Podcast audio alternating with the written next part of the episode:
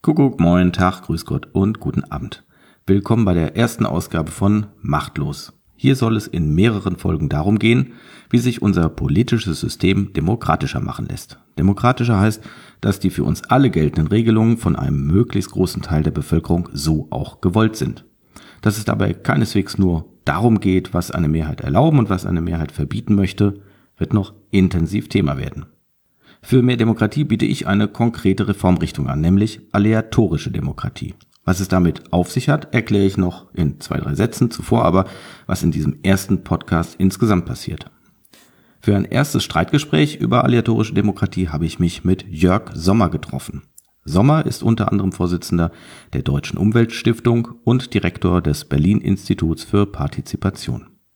Jörg Sommer kennt sich gut aus mit Bürgerbeteiligung und mit den Mühlen der Politik. Er hat schon in vielen Gremien gesessen, unter anderem in der sogenannten Endlagerkommission, die Empfehlungen zur Unterbringung unseres Atommülls erarbeitet hat. Nach dem Gespräch, das etwas über eine Stunde dauert, gibt es noch ein paar ergänzende Erläuterungen sowie Lese- und Hörempfehlungen. Grundsätzlich werde ich es so halten, dass Aktuelles nicht am Anfang, sondern am Ende einer Podcast-Folge steht. Wer also deutlich nach der Veröffentlichung hineinhört, weiß dann, wenn Hinweise kommen, die nicht mehr aktuell sind, kann man abschalten. Ich bin Timo Rieck, Journalist und Biologe und schon lange mit den Strukturen der Macht beschäftigt. Und um nichts anderes geht es in der Demokratie wie in jeder anderen Gesellschaftsform. Die Organisation von Macht. Wer darf wem was vorschreiben, wer ist zu was verpflichtet, welche Freiräume und welche Grenzen gibt es. Nun noch ganz kurz zum Schlagwort aleatorische Demokratie. Darunter versteht man Beratungs- und Entscheidungsverfahren, die nicht auf gewählte, sondern auf ausgeloste Vertreter setzen. Dass man nicht alles mit allen diskutieren und abstimmen kann, ist klar. Der weltweit übliche Ersatz dafür, für dieses große Palaver, ist in Demokratien Politiker bzw. Parteien zu wählen, die dann untereinander aushandeln, was für die Gesellschaft gut und schön, notwendig oder zumutbar ist. Das Ergebnis können wir im ganzen sogenannten Westen sehen. Die aleatorische Alternative ist, aus allen Bürgern eine entsprechend große Zahl auszulosen, und diese Bürger ein einzelnes Problem beraten zu lassen. Wie das genau geht und warum ich das für weitaus besser halte, ist wesentlicher Teil der Diskussion mit Jörg Sommer. Ich sage aber auch am Ende dieses Podcasts noch etwas dazu für diejenigen, die noch nichts oder nicht viel von aleatorischer Demokratie gehört haben. Das Gespräch mit Jörg Sommer fand am 13. März 2019 im Berlin Institut für Partizipation statt, das im Haus der Demokratie und Menschenrechte in Prenzlauer Berg sitzt. Herr Sommer, Sie haben bei der Jahrestagung des äh, Berlin-Instituts für Partizipation so wunderschön gesagt, äh, Sie würden beobachten, Politiker hätten teils ein geradezu erotisches Verhältnis zu Losverfahren äh, im Moment. Äh, das, das fand ich großartig. Ja. Und äh, Sie haben auch so angedeutet, das äh, könnte daran liegen, dass diese ausgelosten Bürger ja harmlos sind. Das sind nicht die Cavalieros, sind nicht die, die in der Bürgerinitiative zusammen sind äh, und da was voranbringen. Wie stehen Sie zu solchen Losverfahren, zur Bürgerbeteiligung per Los? Ähm, ich glaube, dass genau da schon der Widerspruch in diesem Satz begründet äh, ist. Also die Bürgerbeteiligung per Los ähm, gibt's nicht. Mhm. Findet nicht statt in Deutschland. Was stattfindet, ist Bürgerbeteiligung, oft kommunal. Was auch stattfindet, sind äh, Zufallsbürgerveranstaltungen. Ähm, das ist aber nicht wirklich Bürgerbeteiligung. Was meint denn Bürgerbeteiligung? Bürgerbeteiligung meint äh, die betroffenen Menschen in der Republik, die nicht das Glück haben, in einem Wahlgremium zu sitzen, äh, oder Pech, je nachdem, wie man das so sieht, ähm, in, an unmittelbaren Prozessen zu beteiligen, die sie und ihr Lebensumfeld betreffen.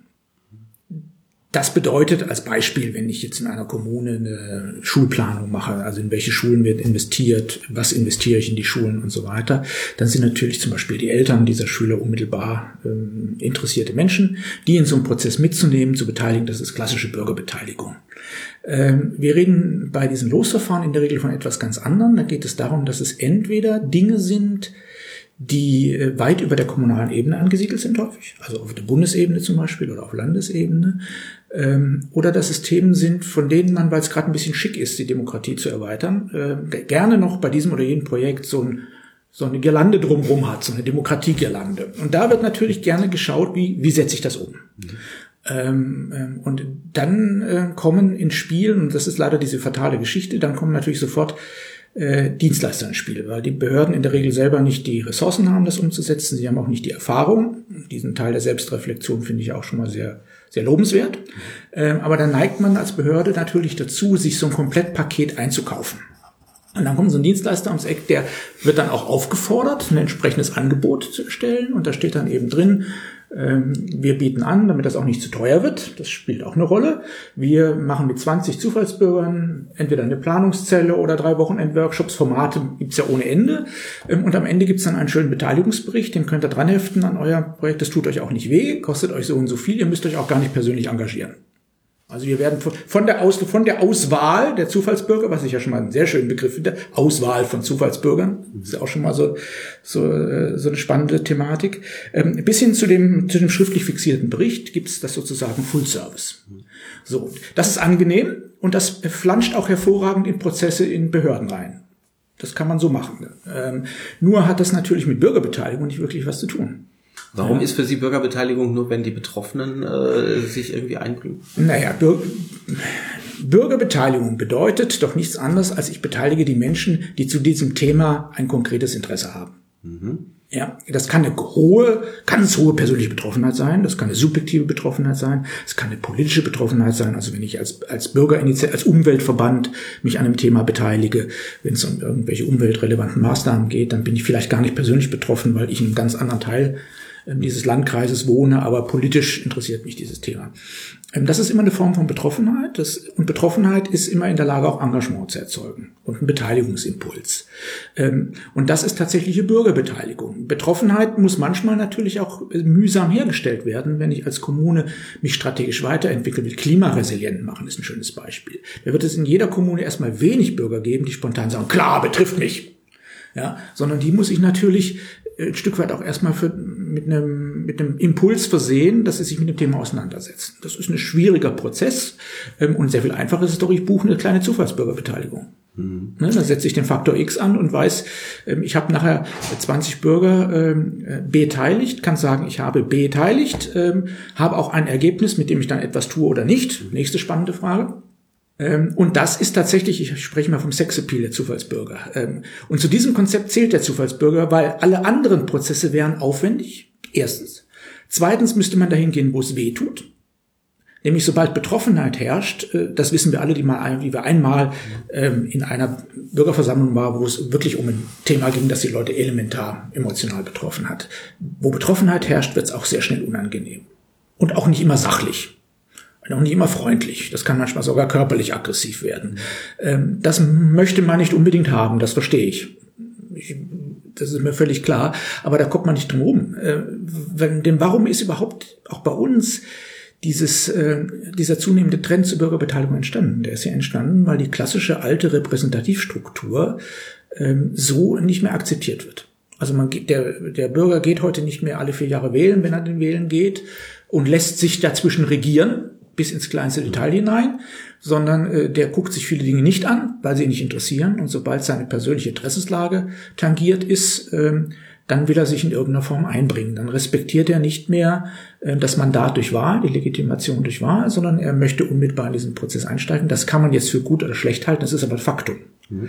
Weil es dieses Faktum gibt, weil das die repräsentativen Strukturen erkennen, ist man, hat man im Grunde erst die Bürgerbeteiligung erfunden. Okay, aber die Bürgerbeteiligung ja. bleibt aus Ihrer Sicht schon, die Politik beteiligt die Bürger. Es ist nicht das, was Bürger selber machen, ja? Da sind wir uns einig, oder? Mm, nicht unbedingt. Ähm, natürlich äh, bedeutet Bürgerbeteiligung, dass eine verantwortliche Struktur, eine entscheidende Struktur, es kann ein Amt sein oder ein Wahlgremium, mhm.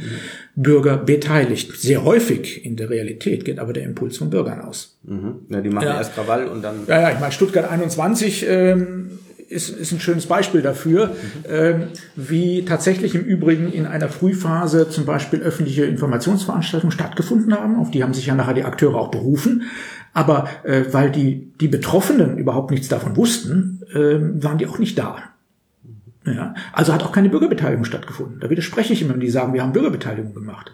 Nein, sie haben Angebote offeriert, von denen die Menschen nichts wussten mhm. und auch nicht wussten, dass sie sie so sehr tangieren können. Also haben die sich nicht beteiligt und dann hat die Beteiligung auch nicht stattgefunden. Die Frage bei der Bürgerbeteiligung ist doch, Sie sagen, es, es kommen diejenigen, die betroffen sind oder es beteiligen sich die, die betroffen sind. Aber von den meisten Entscheidungen, die Politik irgendwo trifft, sind ja viel mehr Leute betroffen als die, die wir bei der Bürgerbeteiligung sehen. Wenn ja. sie zum Beispiel letztendlich nur die Steuerzahler sind oder so. Ja. Ähm, diese Art der Bürgerbeteiligung, dass irgendwie Betroffene sich artikulieren, ähm, ist sicher, hat ja natürlich ihre Berechtigung, unbenommen, aber führt doch zwangsläufig immer zu Verzerrungen, weil nur die laut sind, die sich eben irgendwie dort versammeln, die sich gemeinsam eine Stimme geben, die das auch können. Sie sagten Stuttgart 21, schönes Beispiel, ähm, ohne jetzt da auf, auf die Sachfragen zu gehen, aber da beteiligen sich Stuttgarter, die zum Beispiel ihre Bäume da haben wollen, aber was ist denn mit ganz Baden-Württemberg? Was ist mit ganz Deutschland? Was ist vielleicht mit ganz Europa? Dass sich irgendwie dafür interessiert, kommt der Verkehr da gut oder schlecht durch?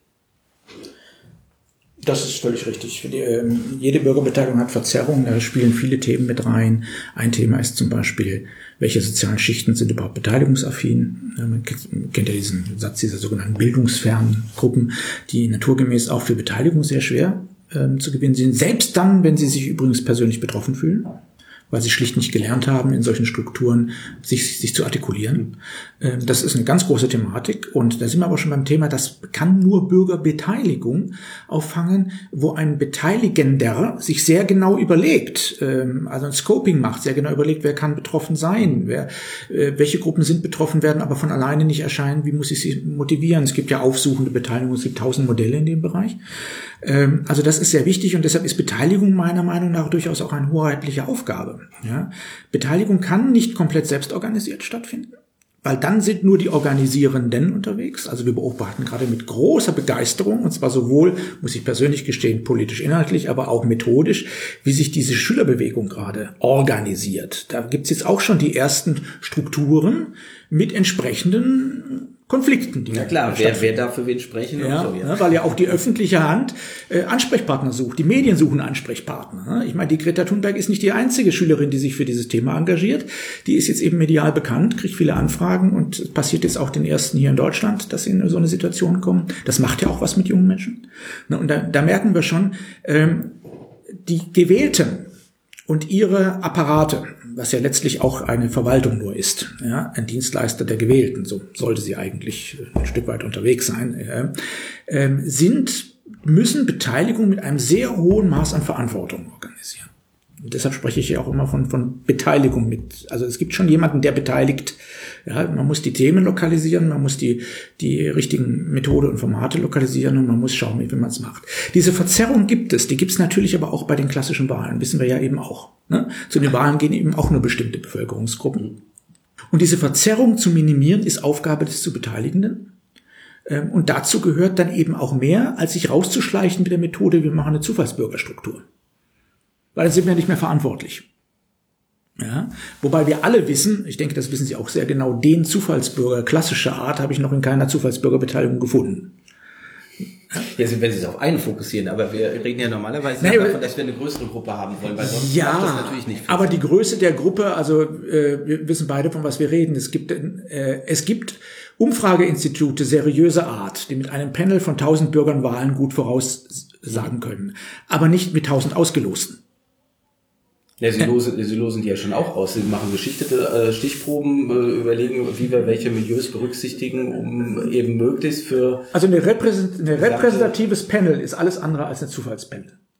Ja.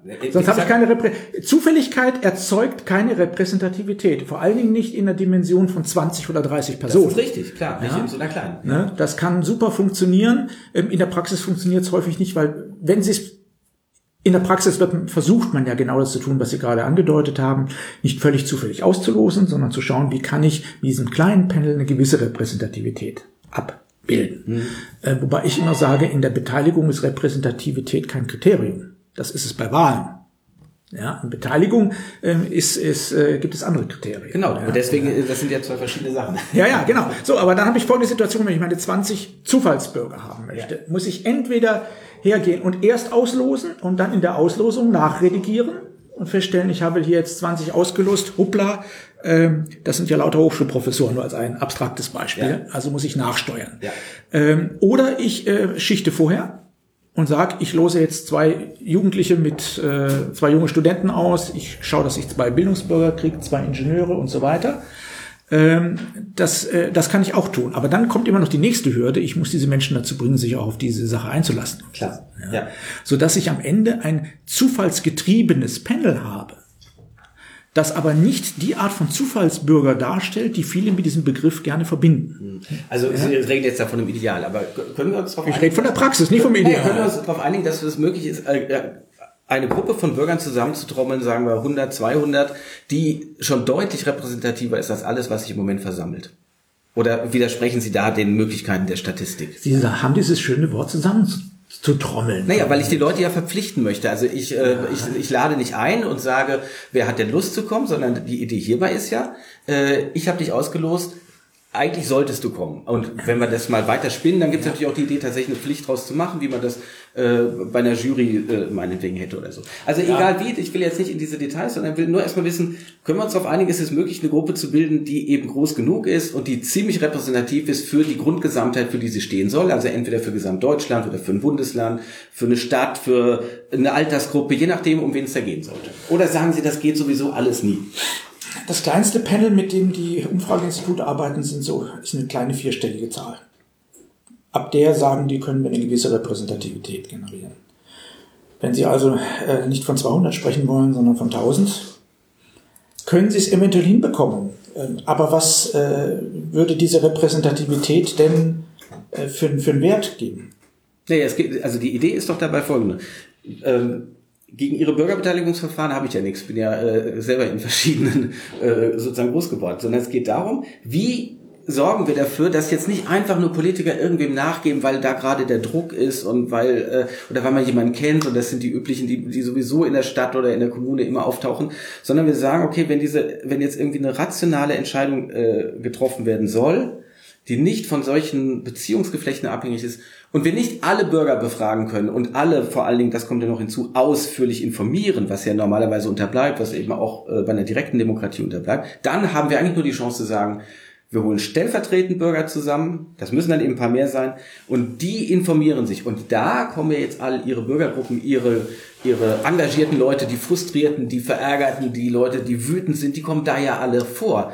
Es geht ja nur darum, auf, an welcher Stelle kommen sie vor. Es geht nicht darum, dass die alle zufällig bei diesen ausgelosten Bürgern dabei sind, weil da kommen sie dann eben statistisch nur so äh, äh, intensiv vor, wie sie eben auch in der Bevölkerung vertreten sind, sondern es geht darum, die dürfen alle ihre Argumente vorbringen, aber diese ausgelosten Bürger sollen jetzt eben sagen, okay, was überzeugt uns, was halten wir für einen sinnvollen Weg? Was spricht gegen dieses Verfahren? Das äh, Verfahren überzeugt mich in vielen Ecken überhaupt nicht. Ja. ja das ähm, erste ist mal, sprechen wir jetzt von Entscheidungen oder sprechen wir von äh, Beteiligungsprozessen, in denen Entscheidungen vorbereitet werden? Ja? Das ist Können Sie vorschlagen, über was wir reden wollen? Das, ist, äh, das sind zwei sehr unterschiedliche Paar Stiefel. Mhm. Ähm, ähm, wenn es nämlich um Qualität von Entscheidungen geht, um Erbung von Entscheidungen, darum zu schauen, dass man nicht nur mit dem Blick eines Profi-Verwaltungsmenschen oder eines parteipolitischen, fraktionsgebundenen Sichtweise ähm, einen Kompromiss aushandelt, sondern mal wirklich wissen möchte, an welche ganzen Komplikationen hat man nicht gedacht, was ja in der Regel immer der Fall ist. Es gibt ja, glaube ich, kein Gesetz in Deutschland, bei dem nicht die meisten Akteure am Tag nach dem Inkrafttreten sich gewünscht hätten, doch nochmal eine Runde nachgedacht zu haben. Ja? Mhm. Ähm, weil der Kollateralschaden ist manchmal größer als der Nutzen. Ja? Ähm, da, dann ist das eine fantastische Geschichte, dann würde ich das Ganze aber auch sehr entspannt sehen. Dann ist es auch gar nicht so wahnsinnig wichtig, wie repräsentativ diese Gruppe am Ende ist, ob man nicht die eine oder andere Bevölkerungsgruppe dann mit zwei Leuten zu viel vertreten hat oder zu wenig. Wichtig ist, dass man möglichst aus allen Gruppenakteuren dabei hat, die dann auch ein Stück weit so ihre Lebenswelterfahrung mit einbringen. Und da habe ich festgestellt, ist äh, passiert es tatsächlich sehr häufig, dass solche, solche Vorhaben eine extreme, ich sag's mal, Erdung erfahren. Dass also manche Sachen, die am Reißbrett wunderbar aussehen, in der Praxis einfach nicht funktionieren, weil Menschen da wohnen und wissen, dass das nicht geht. Mhm. Ähm, das ist fantastisch, bin ich sofort dafür und da muss man auch nicht äh, äh, einen Riesenaufwand betreiben an finanzieller oder zeitlicher Art, um diesen, diese, äh, dieses Panel zu generieren. So, reden wir von Entscheidungen, fange ich aber an, sehr sensibel zu reagieren. Ähm, das hat einmal damit zu tun, das hat äh, der Spiegel neulich mal, habe ich einen schönen Artikel, die sprachen von soziologischem Rassismus. Mhm. Und zwar war die Idee zu sagen, ähm, jetzt auch in den Schülern wieder. Dann nimmt man einen Schüler jetzt der jungen Generation, weil der jetzt äh, seine, Quali seine Qualifikation, er ist unter 20. Mhm. Ähm, dadurch hat er bestimmt, einen bestimmten Blick auf die Welt, das ist richtig. Aber der hat garantiert einen völlig anderen Blick auf die Welt als äh, vielleicht 200 seiner Mitschüler. Ja, also nur weil jemand einen Hochschul Ausbildung genossen hat, äh, ein Einkommen in der, in der gewünschten Pendeltiefe zwischen 12 und 15.000 Euro brutto im Monat hat, ähm, zweimal im Jahr in Urlaub fährt und vielleicht zwei Kinder gezeugt hat, hat er noch lange nicht die gleiche Meinung wie andere, die, die exakt die gleiche Sozialstruktur haben. Ja. Also, äh, wie bilde ich das dann ab? Ja, das ist nicht nur eine Frage der Menge, sondern es ist tatsächlich auch eine Frage äh, der sogenannten Repräsentativität. Repräsentativität ähm, kann man nur über zwei Dinge erzeugen. Indem man einmal wirklich ein soziologisch sauberst zusammengestelltes Panel hat, von dem man weiß, die Meinung der Einzelnen ist vielleicht anders als die ihrer Gruppe, aber in der Summe kommt das sehr nah an die Gesamtmeinung der Menschen. Das ist die eine Sache, über die können wir nachher gerne mal vertiefen. Und die zweite ist Repräsentativität erziele ich darüber, dass ich diese Menschen nicht per Zufall auswähle, sondern wählen lasse. Das, die Struktur haben wir bei uns. Wir haben ja eine repräsentative Struktur. Ja, ja. Nicht, und ich bin überhaupt nicht begeistert, wenn mit dieser Idee dieses Zufallselements mhm. ähm, so getan wird, ähm, als bräuchten wir eine neue repräsentative Struktur. Ähm, es geht ja um eine andere dabei, denn das, ja. was wir repräsentative Demokratie nennen, meint ja eben nicht eine statistische Repräsentativität, ja. sondern sozusagen eine Anwaltsrepräsentativität. Ja. Deswegen ist unser Bundestag ja äh, alles andere als heterogen. Er ist ja extrem homogen. Ja, er spiegelt ja. überhaupt nicht die Bevölkerung. Ja, zurzeit weniger denn je. Ja, aber, wir da aber das ist eben auch etwas, wo ja die Politikwissenschaft dann sagt, das ist gar nicht schlimm, weil das erwarten wir ja. Wir erwarten ja, dass die Leute eine gewisse Bildung mitbringen und, und, und, damit sie diesen Politikerjob machen können. Die Frage ist deswegen immer für mich, warum haben sie so viel Vertrauen in diese sehr homogene Gruppe, die die Bevölkerung äh, überhaupt nicht widerspiegelt. Und wenn man vorschlägt, lass uns doch mehr Heterogenität reinbringen, viel mehr normale Bürger, die vor allen Dingen nicht das Ganze machen, weil es ihr Job ist und weil sie ihre eigene Karriere da planen, dann werden alle immer ganz sensibel und sagen, oh, da, da weiß ich nicht, ob ich da Vertrauen haben soll. Ähm, ich glaube, da diskutieren wir auch ein Stück weit in unterschiedlichen Kategorien. Ich bin sehr begeistert davon, dass die Menschen heute im Jahr 2019 die Menschen wählen dürfen, die über ihr Schicksal entscheiden. Das ist ja in der, in der Menschheitsgeschichte ein relativ neuer Prozess. Ähm, das ist das Erste. Das Zweite ist, ich empfehle dringend den Wählern, den Gewählten nicht zu vertrauen. Das ist ja meine Motivation für Bürgerbeteiligung. Ja? Man darf auf keinen Fall die Repräsentanten gleich welcher Art alleine lassen mit dieser Struktur, weil das gibt ja genau diese Verhärtungsprozesse und ähnliches. Und da bin ich auch sehr optimistisch, weil gerade bei uns in unserem Land die Bürgerinnen und Bürger das eigentlich ein Stück weit schon lange überwunden haben. Also das Grundvertrauen, dass der Politiker in ihrem Interesse oder im Interesse der Menschen agiert, ist eigentlich nur noch sehr rudimentär vorhanden. Und das ist gut so. Ja, und das ist, das ist viel wichtiger, dass das dann auch in, in Möglichkeiten zur politischen Teilhabe mündet, als dass ich jetzt hergehe und sage, na gut, das System Politiker und Parteien ähm, ist offensichtlich nicht so ganz optimal, dann ersetzen wir dieses System jetzt durch Akteure, die nach welcher Struktur auch immer äh, mehr oder weniger zufällig ausgewählt werden. Was dahinter steckt als Konzept ist etwas, was ich, das sage ich ganz deutlich, deutlich mit aller Entschiedenheit bekämpfe, weil es eine Delegitimierung unserer Demokratie darstellt weil da nämlich die Unterstellung drin steckt, ein zufällig ausgelöster, von der Straße geholter Bürger kann das viel besser als ein Berufspolitiker. So, und dann befinden wir uns in Argumentationsketten, die ich in Deutschland von einer Partei rechts außen kenne. Und deshalb bin ich da sehr sensibel bei dieser Thematik. Das ist dann der gesunde Volkswille und das Volksempfinden. Das will ich Ihnen überhaupt nicht unterstellen. Ich kenne Sie gut genug, dass ich weiß, dass Sie so nicht ticken. Aber wir begeben uns in diese Richtung. Ja. Ähm, ähm, ich bin schon der Meinung, dass wir allein aufgrund der Größe unseres Gemeinwesens wir sind nun mal ein Staat mit 80 Millionen Bürgern. Müsste man vielleicht über andere Gemeinwesenstrukturen nachdenken, aber ich habe ja die Hoffnung, dass es weltweit nicht zu noch mehr Nationalstaaten kommt, sondern eher das Prinzip Europa und andere Prinzipien sich dann doch am, am Ende durchsetzen, dass man auf dieser Ebene natürlich nur über eine wie auch immer geartete Repräsentativität Alltagspolitik machen kann. Sie können auch in, wer auch begeistert werden, mehr direkt demokratische Prozesse. Aber ich bin nicht des, der Meinung, dass die Repräsentativität ersetzen können, sondern die können dafür sorgen, dass unser Alltagswelt und unser, unser Diskurs politischer wird. Und am Ende hat jedes Volk sowieso die Regierung, die es verdient hat. Das ja? weiß ich nicht. Ja? Und die es kontrolliert. Ja? Und der größte Fehler, den man machen kann, ist Menschen mit repräsentativer Macht auszustatten und sie dann nicht weiter unter Kontrolle und unter Druck zu halten. Egal woher die kommen.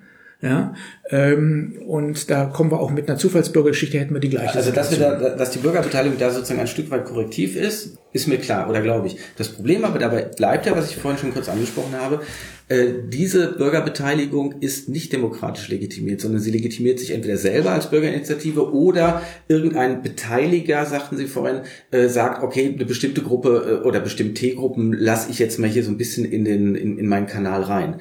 Das heißt aber ja immer, wer da nicht mitmacht, wer sich nicht von sich aus engagiert, kommt da nicht vor. Das heißt aber ja noch lange nicht, dass derjenige keine Meinung hat oder dass, dass er nichts zu sagen hat. Das ist ja das Problem, was wir mit den Nichtwählern haben. Ja. Ähm, man kann sagen, ja, ich habe dir angeboten mitzuwählen, aber wenn der Nichtwähler sagt, ja, aber leider ist halt unter deinen Parteien und sagen wir mal nur die, die realistischerweise in so einem Parlament sitzen, keine dabei, der ich eine Generalvollmacht erteilen möchte, dann kann ich sie nicht wählen, ja, sagt dann die Politiker, hast du Pech gehabt, ja, das ist halt das Angebot hier. Ähm, sie, sie ja, wir leben in einer freien Gesellschaft, man kann ein eigenes Angebot generieren. Ja, man kann ein eigenes Angebot generieren. Natürlich, wir wissen, wie oft das erfolgreich war. Und die letzten, die da erfolgreich war, ist genau die, die sie, äh, die sie nicht haben wollen. Ja, ähm, damit, damit. Die, die eben auch Nein, nicht, nicht, es geht nicht um nicht haben wollen, es geht um politisch bekämpfen. Das naja, ist was anderes, die, ja. die, die halt einfach äh, sich fokussiert auf irgendwie ja. ein paar wenige Schlagworte äh, und sagt, okay, in diese Richtung gehen wir und zu anderem haben wir eigentlich gar nichts zu sagen oder wenn, ist es sehr diffus. Ja. Spielt aber auch keine Rolle, weil die Leute sollen uns jetzt wählen wegen der einen Sache. Mhm. So, ähm, was ja eigentlich fatal ist, aber so läuft es ja bei allen Parteien. Ja. Das heißt, wenn ich jetzt ernsthaft über Sachfragen nachdenke, werde ich ja überall in jeder Partei äh, Sachen finden, wo ich denke, mein Anliegen ist dort besser aufgehoben als, als bei einer anderen. Ja. Äh, also meine Frage bleibt, warum dieses Vertrauen in dieses repräsentative System, wo Sie sagen, äh, das klappt schon zumindestens, wenn wir dem genug misstrauen und uns als Bürger dann noch engagieren. Weil eben, wie gesagt, sich ja gar nicht alle Bürger engagieren, nicht engagieren können. Oder wenn wieder nur von Leuten, ich sag mal so, Gruppen wie diese, wie Hartz-IV-Empfänger oder sowas, äh, die werden dann über Lobbygruppen vertreten, die aber natürlich ihr ganz eigenes Interesse als Lobbyisten dabei vertreten, weil sie zum Beispiel davon leben, dass es diese Schar gibt. Ja. So, da, da sind einfach, da sind Implikationen mit verbunden. Ja, manche dieser Lobbyisten sind Abgeordnete, manche sind es nicht. Mhm. Alle ja. leben von Interessensvertretung. Ja. Ja. Das ist schon klar. Aber kann ich die ersetzen durch ein Zufallsbürgergremium? Naja, ich werbe natürlich dafür und sage, wir müssen es wenigstens mal ausprobieren. Ich sage ja nicht, dass wir sofort scharf schalten wollen, äh, sondern ähm, ich, ich würde ja immer dafür werben, lasst es uns einfach ausprobieren. Was haben wir zu verlieren, wenn wir das einfach mal parallel machen? Das kostet ein bisschen was, aber dann können wir doch sehen, was dabei rumkommt. Und natürlich müssten wir uns vorher, und das ist ja die spannende Frage eigentlich, überlegen, wir erwarten ja dann gerade, dass Entscheidungen anders ausfallen als im Moment. Also meine Frage für, an, an Sie wäre nämlich, wenn Sie sagen, ich bin froh, dass das alles so ist, klar, kann man so sagen, aber kann man denn wirklich mit dem, was wir haben, vom Ergebnis her zufrieden sein? Sie sind jetzt, äh, Sie kommen aus der Umweltbewegung. Äh, wir stehen quasi äh, vorm Kollaps. Kann man da sagen, doch, Politik macht doch alles gut und wenn, wenn jetzt Bürgerbeteiligung noch ein bisschen äh, gegensteuert an der einen oder anderen Stelle, dann ist es ganz perfekt. Also, und wenn ja, woher kommt plötzlich dieses perfekte System? Also ich bin mir sehr sicher, äh, dass ich dieses System nicht für perfekt halte und das auch nie gesagt habe. Wir können natürlich jetzt auch gerne mal die Systemfrage diskutieren. Das ist, glaube ich, aber eine andere Baustelle. Wenn ich mir aber, ist ein schönes Beispiel ich weiß gar nicht, wer das mal sagte, die Demokratie ist von allen schlechten Herrschaftsformen die beste. Ja, die Churchill-Geschichte, aber. Äh, ich glaube, Churchill war es nicht. Wir haben nicht viel ausprobiert. Ja, ja, äh, naja, doch, wir haben in der Weltgeschichte schon viel ausprobiert. Wir probieren auch jetzt viel aus. Und wenn ich jetzt gerade aktuell schaue, ähm, das größte Problem, also ja, die Demokratie in Deutschland ist, was Umweltpolitik angeht, eine Erfolgsgeschichte aktuell. Ich bin mit vielem nicht einverstanden. Ich habe jetzt erst letzte Woche einen sehr langen, sehr bösartigen Artikel über die Kohlekommission veröffentlicht in der Süddeutschen, in der ich die sehr, sehr, sehr heftig angegangen habe. Ähm, aber wir haben eine Kohlekommission gehabt, die übrigens ähm, auch wieder alles andere als zufällig zustande gekommen ist, aber die nicht aus Politikern bestand zu großen Teilen. Ne? Ähm, können wir ja gleich mal drüber reden. Die war relativ repräsentativ für die Interessengruppen, die an der Kohlethematik dran ja, eben Interessengruppen. Ja, ne? ja, ja, es sind immer Interessengruppen. Ja, ja auch, auch Bürger sind Interessen. Eben. Ja? Ähm, vielleicht sind, manchmal sind es 80 Millionen Interessengruppen, manchmal sind es mehr. Dann halt hier überrepräsentiert. Aber, Aber wir haben die Situation in der Umweltpolitik, die, die Energiewende findet in Deutschland statt. Mhm. Ähm, und äh, nicht in Weißrussland. Ja. Und ja, auch nicht in Venezuela. Gucken, ja. Nein, aber wenn ich mir jetzt in Europa anschaue, überall da, übrigens auch in den USA, immer da, wo die Demokratie delegitimiert gerade wird. In den USA unter Trump. Ja in äh, Europa, in einigen der, der baltischen Länder als Beispiel. Ja? Wo ich jetzt äh, Dinge habe, die formal noch Demokratie sind, die aber sich von innen haben durch Strömungen, die wir stundenlang analysieren können, aushöhlen lassen. Da ist die, die Umwelt oft das erste Opfer. Mhm. Ja? Und in unserer fürchterlich lobbygetriebenen Berliner Republik, wo wir Tausende von Lobbyisten haben, äh, der Industrie, die, äh, der Energiewirtschaft, die gegen alles lobbyieren, was, was irgendwie grün aussieht, sind wir trotzdem ökologisch weiter als viele andere. Ja, weiter, aber doch nicht weit genug. Also ja, gut, mit weit genug, wenn ich äh, das, wir werden, wenn ich das Primat der Umweltpolitik haben wollte, dann müsste ich mich selber zum Diktator ausrufen. Ja, dann würden wir umweltpolitisch sehr sauber sein, weil ich wüsste natürlich als Vorsitzender der Deutschen Umweltstiftung sehr genau, was wir machen können. Aber Demokratie lebt eben nicht davon, dass der, der glaubt, Recht zu haben, das dann auch durchsetzen kann. Das ist ja auch genau das, ja, was ich das sage. Aber ich gehe davon aus, dass wenn wir eben die Zufallsbürger äh, darüber entscheiden lassen würden, dass wir sehr rigide Maßnahmen beschließen würden. Also dass die Bürger äh, durchaus das erkennen. Und wenn sie das nicht täten, dann würden sie genauso konsequent, also wenn ich ja kein Prophet bin, dann würden sie genauso konsequent sagen, lasst uns in Ruhe damit. Ich sage immer, demokratisch kann man auch einfach sagen, lasst uns die große Abrissparty feiern. Was reden wir die ganze Zeit von Generationen und Geduld? Wir verbrauchen jetzt alles, wir lassen es nochmal richtig krachen und dann ja. ist halt irgendwann einfach vorbei. Ja, kann man machen. Ob das, äh, ob man eben sagen kann, es gibt eine Verpflichtung gegenüber anderen oder so, kann man ja diskutieren, aber wenn die Mehrheit das jetzt so sagt, dann sagt sie es so äh, da wäre wenigstens auch ganz viel Bohai und Geschisse weg vom Tisch. Die äh, Alternative wollen ist, wir aber beide davon, nicht. und davon gehe ich aus, die Bürger würden sagen, nein, äh, wir wollen, dass jetzt endlich was Richtiges passiert. Dann kommen die nicht selber auf die besten Ideen, sondern sie lassen sich das jetzt alles sagen, unter anderem von einem Diktator der äh, Deutschen Umweltstiftung, äh, der, der eben sagt, so sehe ich das. Wenn ich es entscheiden könnte, würde ich es so und so machen. Ja. Und das eine oder andere wird davon überzeugen, anderes wird nicht davon überzeugen. Aber klar ist, wir würden richtig, also wir würden deutliche Entscheidung bekommen, während wir so aktuell keine Entscheidung bekommen. Es tut sich eben so gut wie nichts. Ähm, Sie sagen zwar, äh, ja, wir haben da natürlich, es werden immer neue Gesetze gemacht und so weiter, aber wir verfehlen unsere CO2-Ziele vollkommen. Äh, man hat, wenn man sich so umguckt, nicht im Ernst den Eindruck, dass hier irgendwie Alarmstimmung herrschen würde, dass man sagen würde, da muss ich dringend etwas tun, sondern alles muss weiterlaufen, es geht um die Arbeitsplätze, es geht um Bequemlichkeit, wir können doch nicht und so weiter und so weiter. Sie kennen diese ganzen Argumente. Also ehrlich gesagt weiß ich nicht, wie man damit zufrieden sein kann. Das, nein, es geht ja nicht um Zufriedenheit. Nochmal, Vertrauen und Zufriedenheit sind die größten Gefahren für eine Demokratie. Mhm. Ja? Ähm, darum geht es nicht. Es geht, äh, es geht darum zu schauen, wie werden solche Prozesse miteinander ausgehandelt. Und da geht es, äh, und wenn man sagt, repräsentative Strukturen sind unvollkommen, ich glaube, da sind wir auch völlig beieinander, mhm. dann ist die Frage, wie kann man unsere politische Kultur in Deutschland auf ein anderes Niveau heben? Das ist für mich die Frage. Ähm, also ich bin entschieden der Meinung, deshalb sage ich, ich stehe zu dem Satz, jedes Volk hat die Regierung, die es verdient. Ähm, weil es hängt stark damit zusammen, wie die einzelnen Menschen ähm, in dieser Gesellschaft bereit sind, ihren Alltag auch ein Stück weit politisch zu gestalten. Ähm, auch in politische Diskurse ein, einzutreten. Und das, da sind wir in Deutschland tatsächlich auf einem sehr geringen Niveau unterwegs. Ja, hat was mit dem Wohlstand zu tun und mit anderen Geschichten. Ähm, das zu aktivieren, da bin ich von jeder Maßnahme, von jeder Idee begeistert, die in diese Richtung geht.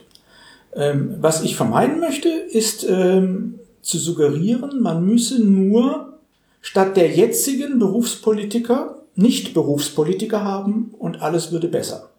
Das ist eine Sache von Vertrauen, die ich nicht nachvollziehen kann.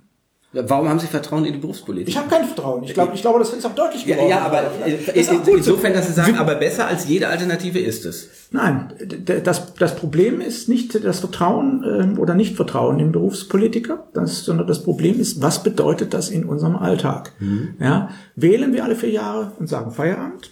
Oder losen wir per Zufall für vier Jahre oder auch für kürzere Prozesse, den Vorschlag gibt es ja auch Akteure aus, was dann sehr schnell bei manchen Themen natürlich ans Absurde grenzt. Ja. Ähm, weil es, es gibt eine Menge Sachfragen. Also Entschuldigung, ich war dreieinhalb Jahre in, einem Gremium, das sich Endlagerkommission nannte, fürchterlich besetzt, natürlich auch ja. wieder von Interessensgruppenakteuren.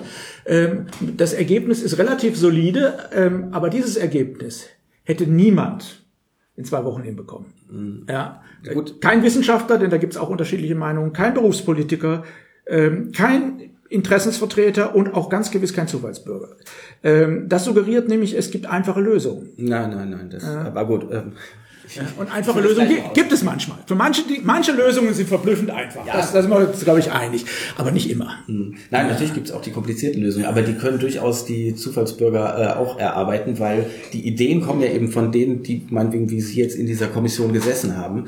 Aber die Frage, ob wir das so haben wollen oder nicht, das können immer noch die Bürger entscheiden. Nichts anderes verlangen sie eigentlich von den Bürgerinnen und Bürgern, wenn sie wählen. Nur mit dem Unterschied, dass es da gar nicht mehr um Sachfragen geht, sondern sie alles äh, was ihr Leben bewegt, äh, auf zwei Kreuze kompensieren müssen. Ja, ähm, das ist ja nun eigentlich der, der politische Analphabetismus. Politische Kultur ist mir, ist mir zu wenig, äh, sich darauf zu konzentrieren, wer trifft die Entscheidungen, sondern ähm, Ergebnisse, die gesellschaftsverträglich sind und die auch eine gewisse Intelligenz und Lösungsstärke haben, entstehen in einem Diskurs. Ich glaube, mhm. da sind wir uns einig. Ja. ja?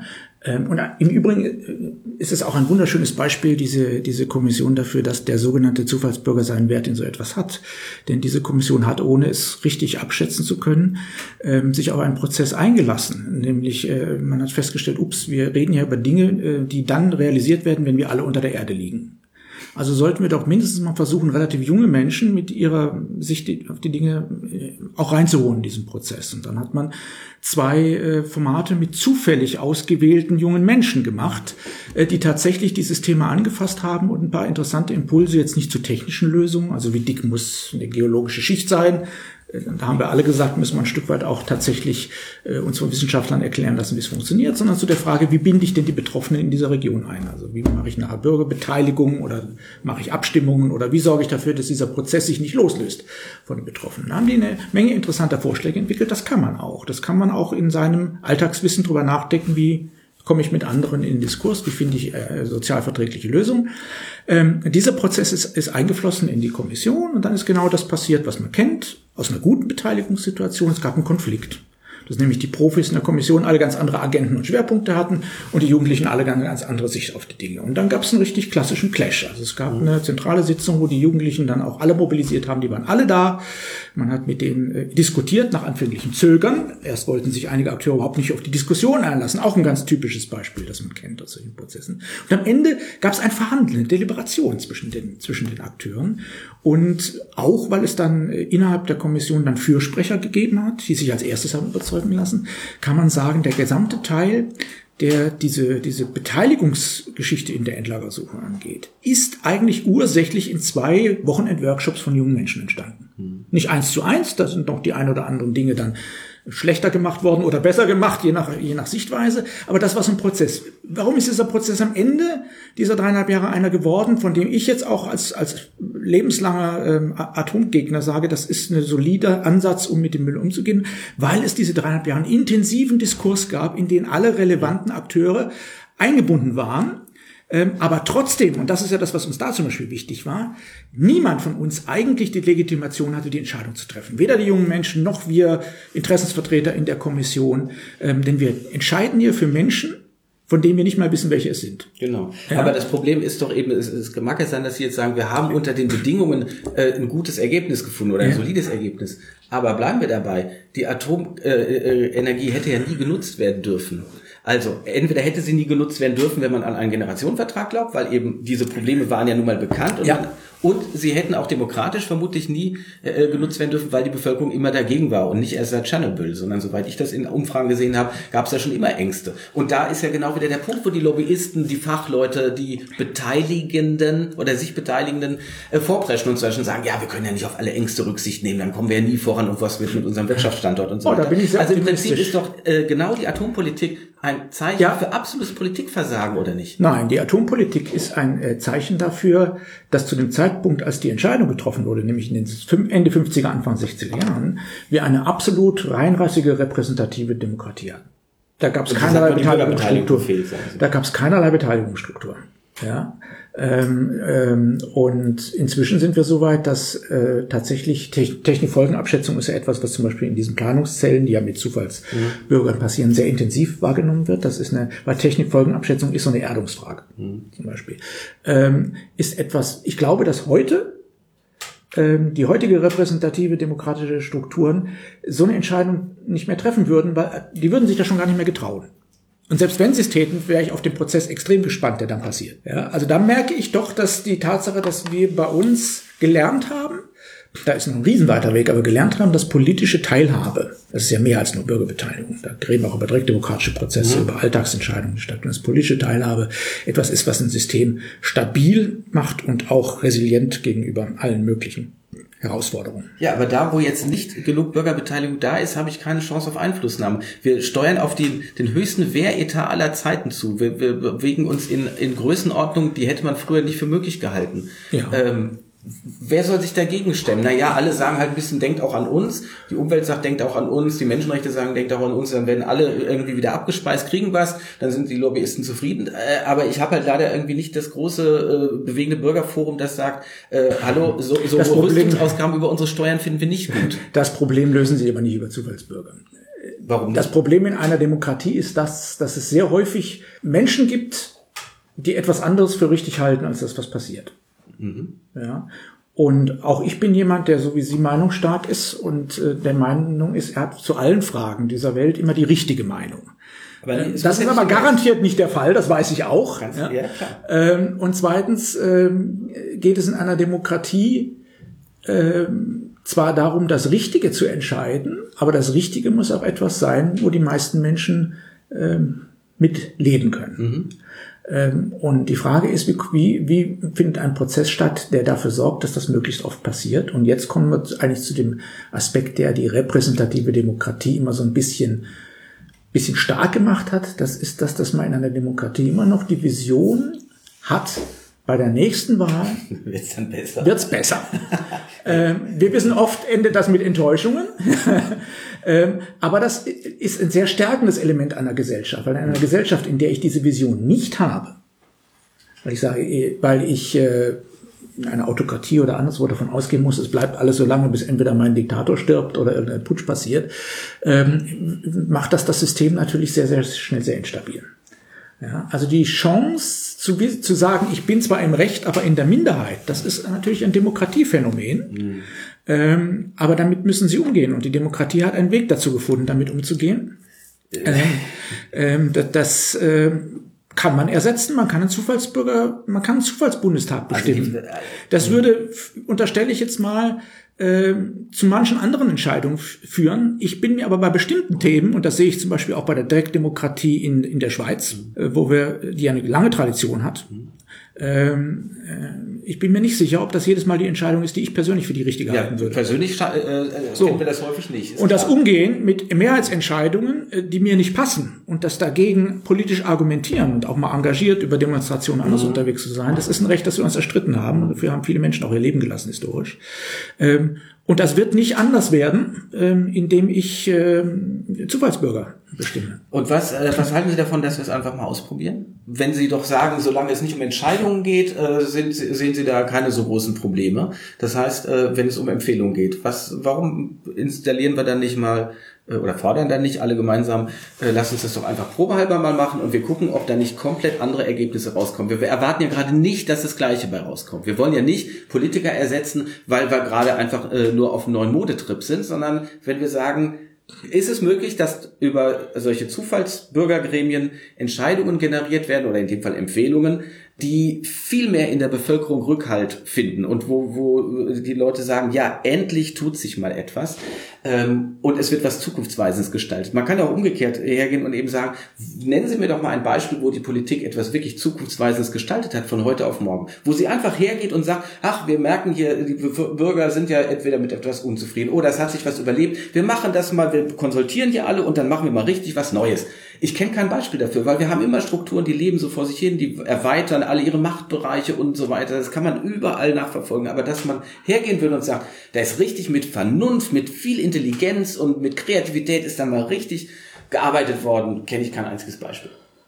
Auch wenn ich mir anschaue, wo wir heute leben, Sie und ich, in welchem Land, mit welchen Freiheiten, mit welchem Wohlstand und mit den Risiken, die wir erleben in den ganzen Ländern um uns herum dann bin ich schon dazu geneigt, ob das jetzt Churchill war oder wer auch immer, diesem Satz durchaus zuzustimmen. Ja? Ähm, ähm, also wenn ich mir auch anschaue, was wir, was wir für eine Entwicklung genommen haben. Ich nehme mal zum Beispiel jetzt Rechte der Frauen, Rechte von äh, sexuellen Minderheiten, ne? Rechte, äh, die Frage, wie gehen wir mit, äh, mit der Herausforderung der Umwelt um. Also wir sind aus einem Atomstaat gekommen und sind jetzt weltweit nicht der führendste, aber einer der Treiber von Energiewende. Also man muss auch nicht alles schlecht reden. Und ich bin mir nicht sicher, was davon jetzt wirklich viel schneller. Also vieles davon hätte besser funktioniert, wenn die beiden Zufallsbürger, Herr Rieck, Sie und ich wären. Davon bin ich überzeugt. Aber ich bin auch davon überzeugt, dass, die, dass ein Zufallsbürgerparlament nicht so zusammengesetzt wird. Nein, ja? soll es auch gar nicht. So, ich bin, ich bin gerne bereit zu experimentieren. Wobei ich das ja nicht zu entscheiden habe in unserem Land, sondern die gewählten repräsentativen Strukturen. Und ich stelle ja auch fest, dass wir überall da, wo wir in Beteiligungsprozessen Menschen dazu bewegen, tatsächlich jenseits von einem Partikularinteresse sich mal gemeinsam gestalterisch zu überlegen, wie soll es in unserer Kommune oder in einer anderen Struktur weitergehen, wie oft tolle Impulse bekommen. Mhm. Und ich bin auch alles andere als jemand, der sagt, lassen Sie die Demokratie, die Repräsentativität unangetastet, machen Sie ein bisschen mehr Bürgerbeteiligung, alles wird gut. Das ist mir auch viel zu wenig. Also wir haben zum Beispiel das riesige Problem, dass wir manchmal wunderbare Bürgerbeteiligungsverfahren haben, die mit viel Geld und Aufwand betrieben werden, aber völlig relevant äh, los gegenüber der Politik sind. Ja. ja. Also da bin ich auch tatsächlich der Meinung, wir müssen unsere, deshalb sage ich immer, wählen und misstrauen mhm. und einbetten. Ja, ja, ja Sie müssen sich einbetten. Sie, ich habe auch überhaupt äh, kein Problem damit und wäre sehr begeistert davon, dass man äh, mal sehr genau schaut, wo sind denn Entscheidungsstrukturen, wo man sagt, man macht solide Beteiligungsprozesse, die dann auch anschließend ähm, in den Parlamenten auch wirklich mal ankommen mhm. Ähm, und wo sich mal wenigstens ein Parlament zu verhalten muss. Wir sind ja häufig noch in der Situation, dass eine Beteiligung passiert, delegiert, wie wir es vorher hatten, mit Zufallsbürgern. Mhm. Schönes Ergebnis und das wandert nicht ein einziges Mal auch nur in eine Sitzung des entsprechenden ja. Gremiums. Ja, ich sage immer, am, Anfang jedes Beteiligungsprozesses muss ein Vertrag stehen. Mhm, ein klar, Vertrag zwischen, Bedingungen müssen klar ja, ja. zwischen den äh, zu Beteiligenden und Beteiligern und dem Vertrag muss ein wichtiger Passus rein. Das sage ich immer, ist nachher do or explain it. Also entweder das Ergebnis wird so beschlossen, mhm. aber das muss es nicht, denn dafür haben wir repräsentative Strukturen, weil manchmal spielen noch mehr Faktoren rein. Ähm, aber dann ist man in der gottverdammten Verpflichtung als Politiker, denen Menschen, die persönliche Power reingesteckt haben in so einen Prozess, oft über einen längeren Zeitraum hinweg, mhm. auch genau zu erklären, warum man was anderes beschlossen hat. Ähm, das bestimmt mich gerade sehr optimistisch, dass viele Kommunen sich Beteiligungsleitlinien geben und da steht das häufig drin. Mhm. Der nächste Schritt ist, dass es jetzt gelebt werden muss. Gut, es bleibt aber äh, gerade bei diesen Beteiligungsleitlinien natürlich äh, in vielen sehr, sehr deutlich, ihr dürft eure Meinung äußern, aber wir bleiben halt die, die entscheiden und wir sind auch keine Rechenschaft schuldig. Also, ja, aber da, wo diese, und jetzt ja. glaube ich, nehmen wir uns vielleicht auch ein Stück weit aneinander an, da, wo solche Leitlinien ähm, mit Bürgerinnen und Bürgern gemeinsam entwickelt wurde oder auch von diesen, manchmal zufällig, manchmal mhm. weniger zufällig zusammengesetzt. Da sind diese Leitlinien, ich kenne nicht alle, aber sehr, sehr viele. Mhm. Ähm, da, da steckt schon Sprengstoff drin, was das angeht. Also da ähm, wird sich das langsam in die Richtung entwickeln. Das ist das, was ich immer sage. Der gewählte Politiker der Zukunft äh, braucht eine Kernkompetenz und das ist bestehen können in Bürgerdialogen. Ja. Und zwar nicht nur einmal. Schöne Worte kann ich einmal immer ne? als mhm. Minister anreisen, was versprechen und dann nie wieder kommen. Ja? Mhm. Das wird auf Dauer nicht mehr so funktionieren. Und der nächste Schritt wird ja sein, dass man mehr direkt demokratische Prozesse haben kann. Und da sind wir auch wieder weg vom Zufallsbürger, sondern da darf dann jeder. Da brauche ich keine Repräsentanz durch, durch, durch, durch Loserzeugung. Naja, es gibt ja die Möglichkeit, die Schweizer probiert es gerade aus, ob man es nicht vorschaltet, ob man nicht eben ja. ausgeloste Bürger vorher beraten lässt, damit einfach äh, sozusagen ja. objektive oder, oder breit diskutierte Empfehlungen kommen oder wenigstens ja. verschiedene Gesichtspunkte. Ja. Denn äh, gut. Also der, der nächste Schritt ist zum Beispiel der, wenn Sie in einer Kommune eine gute Beteiligungskultur haben, dann kommt der Bürgerhaushalt wieder mit seiner Berechtigung ins Spiel. Nicht ein Bürgerhaushalt, wo der wo der der aber eigentlich auch auf Losverfahren basiert und nicht auf Interessengruppen, also in der ursprünglichen Idee. Äh, no, das können Sie so nicht sagen. Es gibt tausend, es gibt tausend Ausprägungen von Bürgerhaushaltskonzepten. Da gibt's richtig lausige, da gibt's Bürgermeister, die mir unter vier, vier Augen sagen, ich mache das sowieso nur, damit meine Bürger mal lernen, dass kein Geld da ist. Ja, ähm, es gibt welche, wo sie ganz lange deliberative Prozesse haben. Es gibt ganz skurrile Veranstaltungen, wo sich jede Interessensgruppe in der Turnhalle bewirbt und die Bürger dann mit Kugeln, so wie früher im alten Griechenland, mhm. ja, ähm, dann entscheiden, wer was kriegt. Und da habe ich das neulich auch erlebt. Da kriegt der Kindergarten nix, äh, weil die sich nicht gut verkauft haben und eine Abitursklasse konnte sich ihre, ihre Studienfahrt finanzieren, weil die einfach rhetorisch besser waren und besser mobilisiert haben. Ja. ja. Das sind aber alles Lernprozesse. Ähm, das gehört dazu diese Abiturklasse ist anschließend so erschrocken, dass sie freiwillig die Hälfte vom Geld wieder hergegeben haben.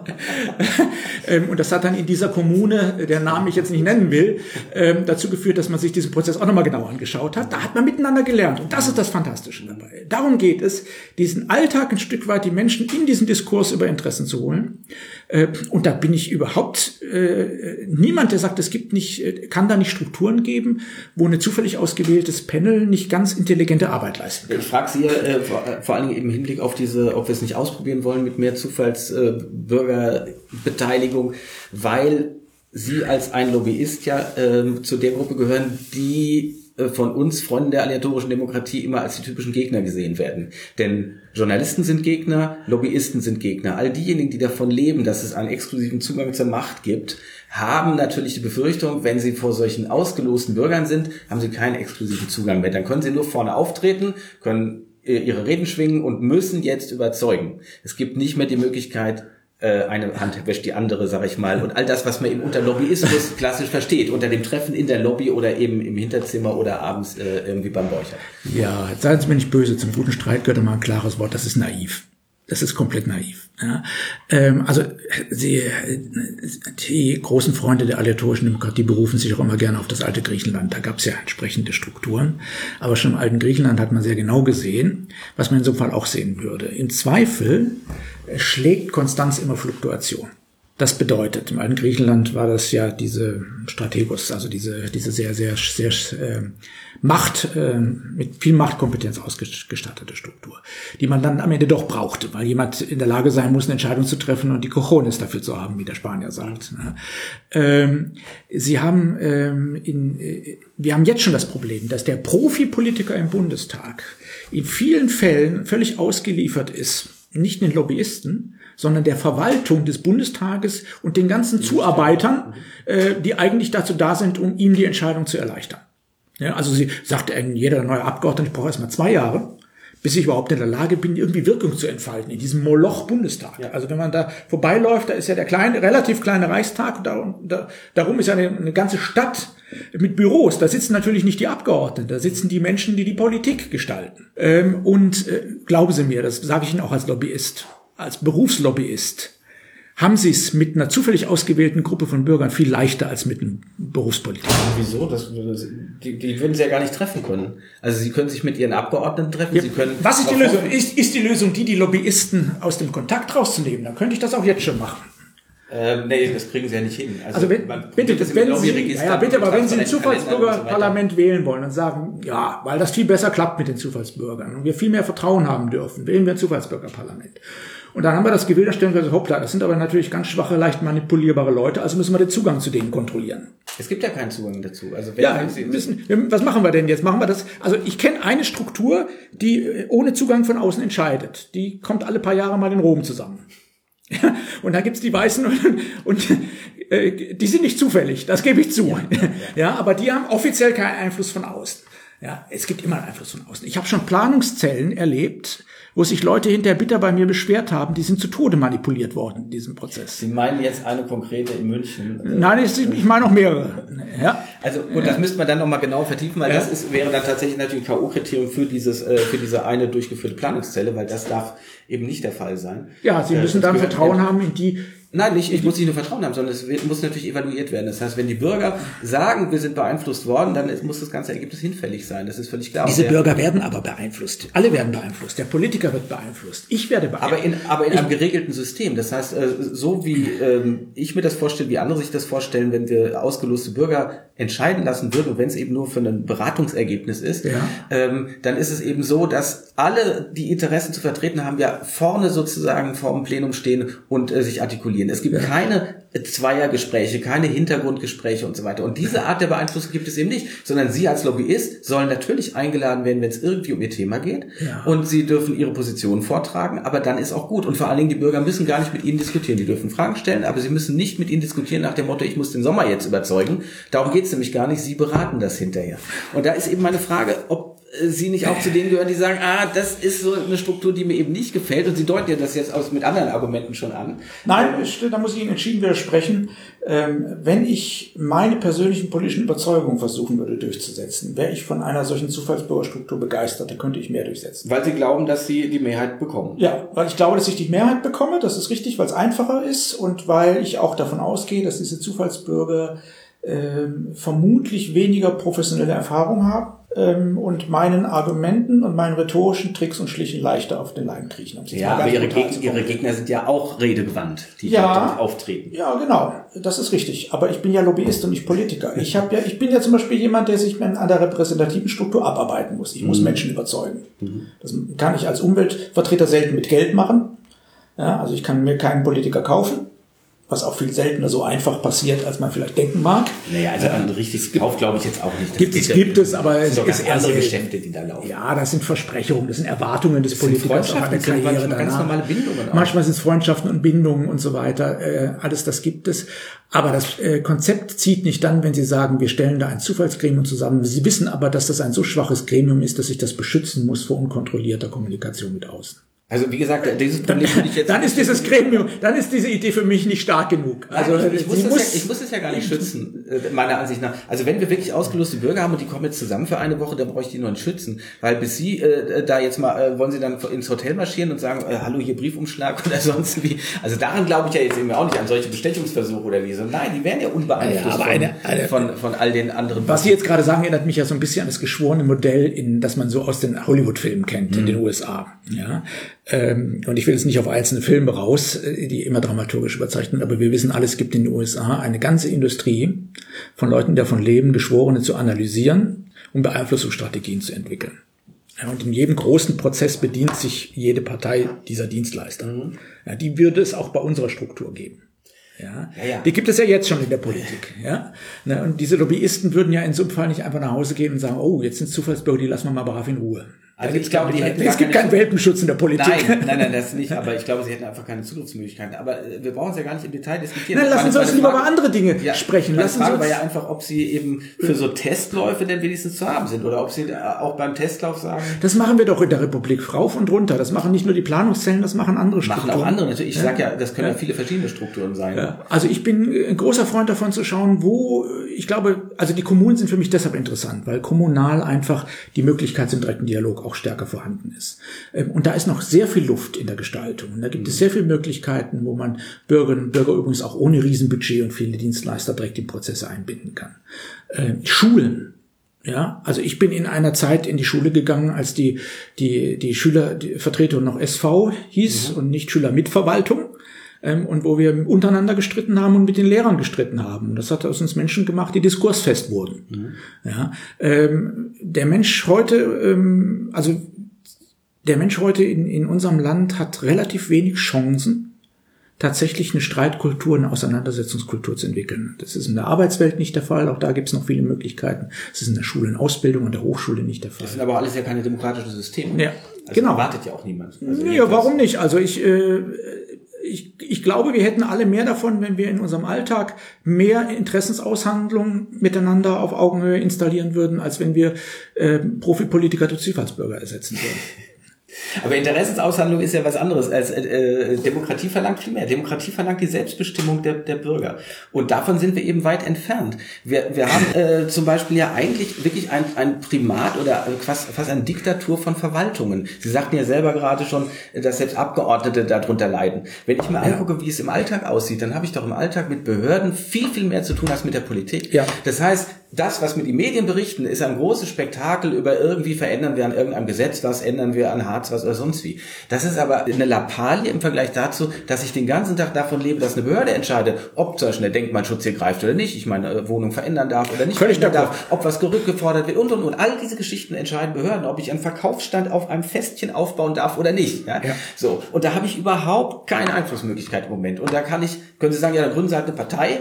Das wäre nämlich der normale Weg. Da muss ich jetzt eine Partei gründen, die irgendwas der probiert, da weiß jeder, kann zu nichts führen. Wird, Nein, wir brauchen, wir werden. brauchen tatsächlich, ähm, und das ist ein, stimme ich völlig mit ihm ein, das ist ein großes Problem.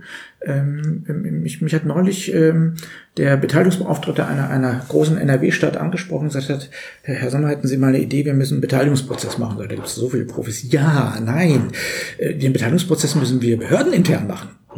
Ja, wir müssen quasi erstmal unseren äh, Verwaltungsleuten beibringen, dass bei Beteiligung die Welt nicht untergeht. Und das bringen wir am besten bei, indem wir selber beteiligen. Ja, das sind Prozesse, die stattfinden müssen. Ja, ähm, wir brauchen tatsächlich Verwaltungen, die sehr viel äh, beteiligungsaffiner sind. Das passiert zurzeit schon gewaltig. Also da haben wir gerade riesige Entwicklungen, ähm, aber da ist noch ganz, ganz, ganz viel möglich. Ja, ähm, und auch viel nötig. Und daran muss man arbeiten. Aber das Problem lösen Sie nicht durch einen Austausch von Profipolitikern durch Zufallsbürger. Ich Okay. sag's nochmal. Das habe ich verstanden. Ihre Idee mit den Zufallsbürgern Ja. ist eine kreative, smarte, jetzt sage ich auch mal, Aber mit, naive. mit naja, ja, naive, mit Sexappeal versehene Lösung für das falsche Problem.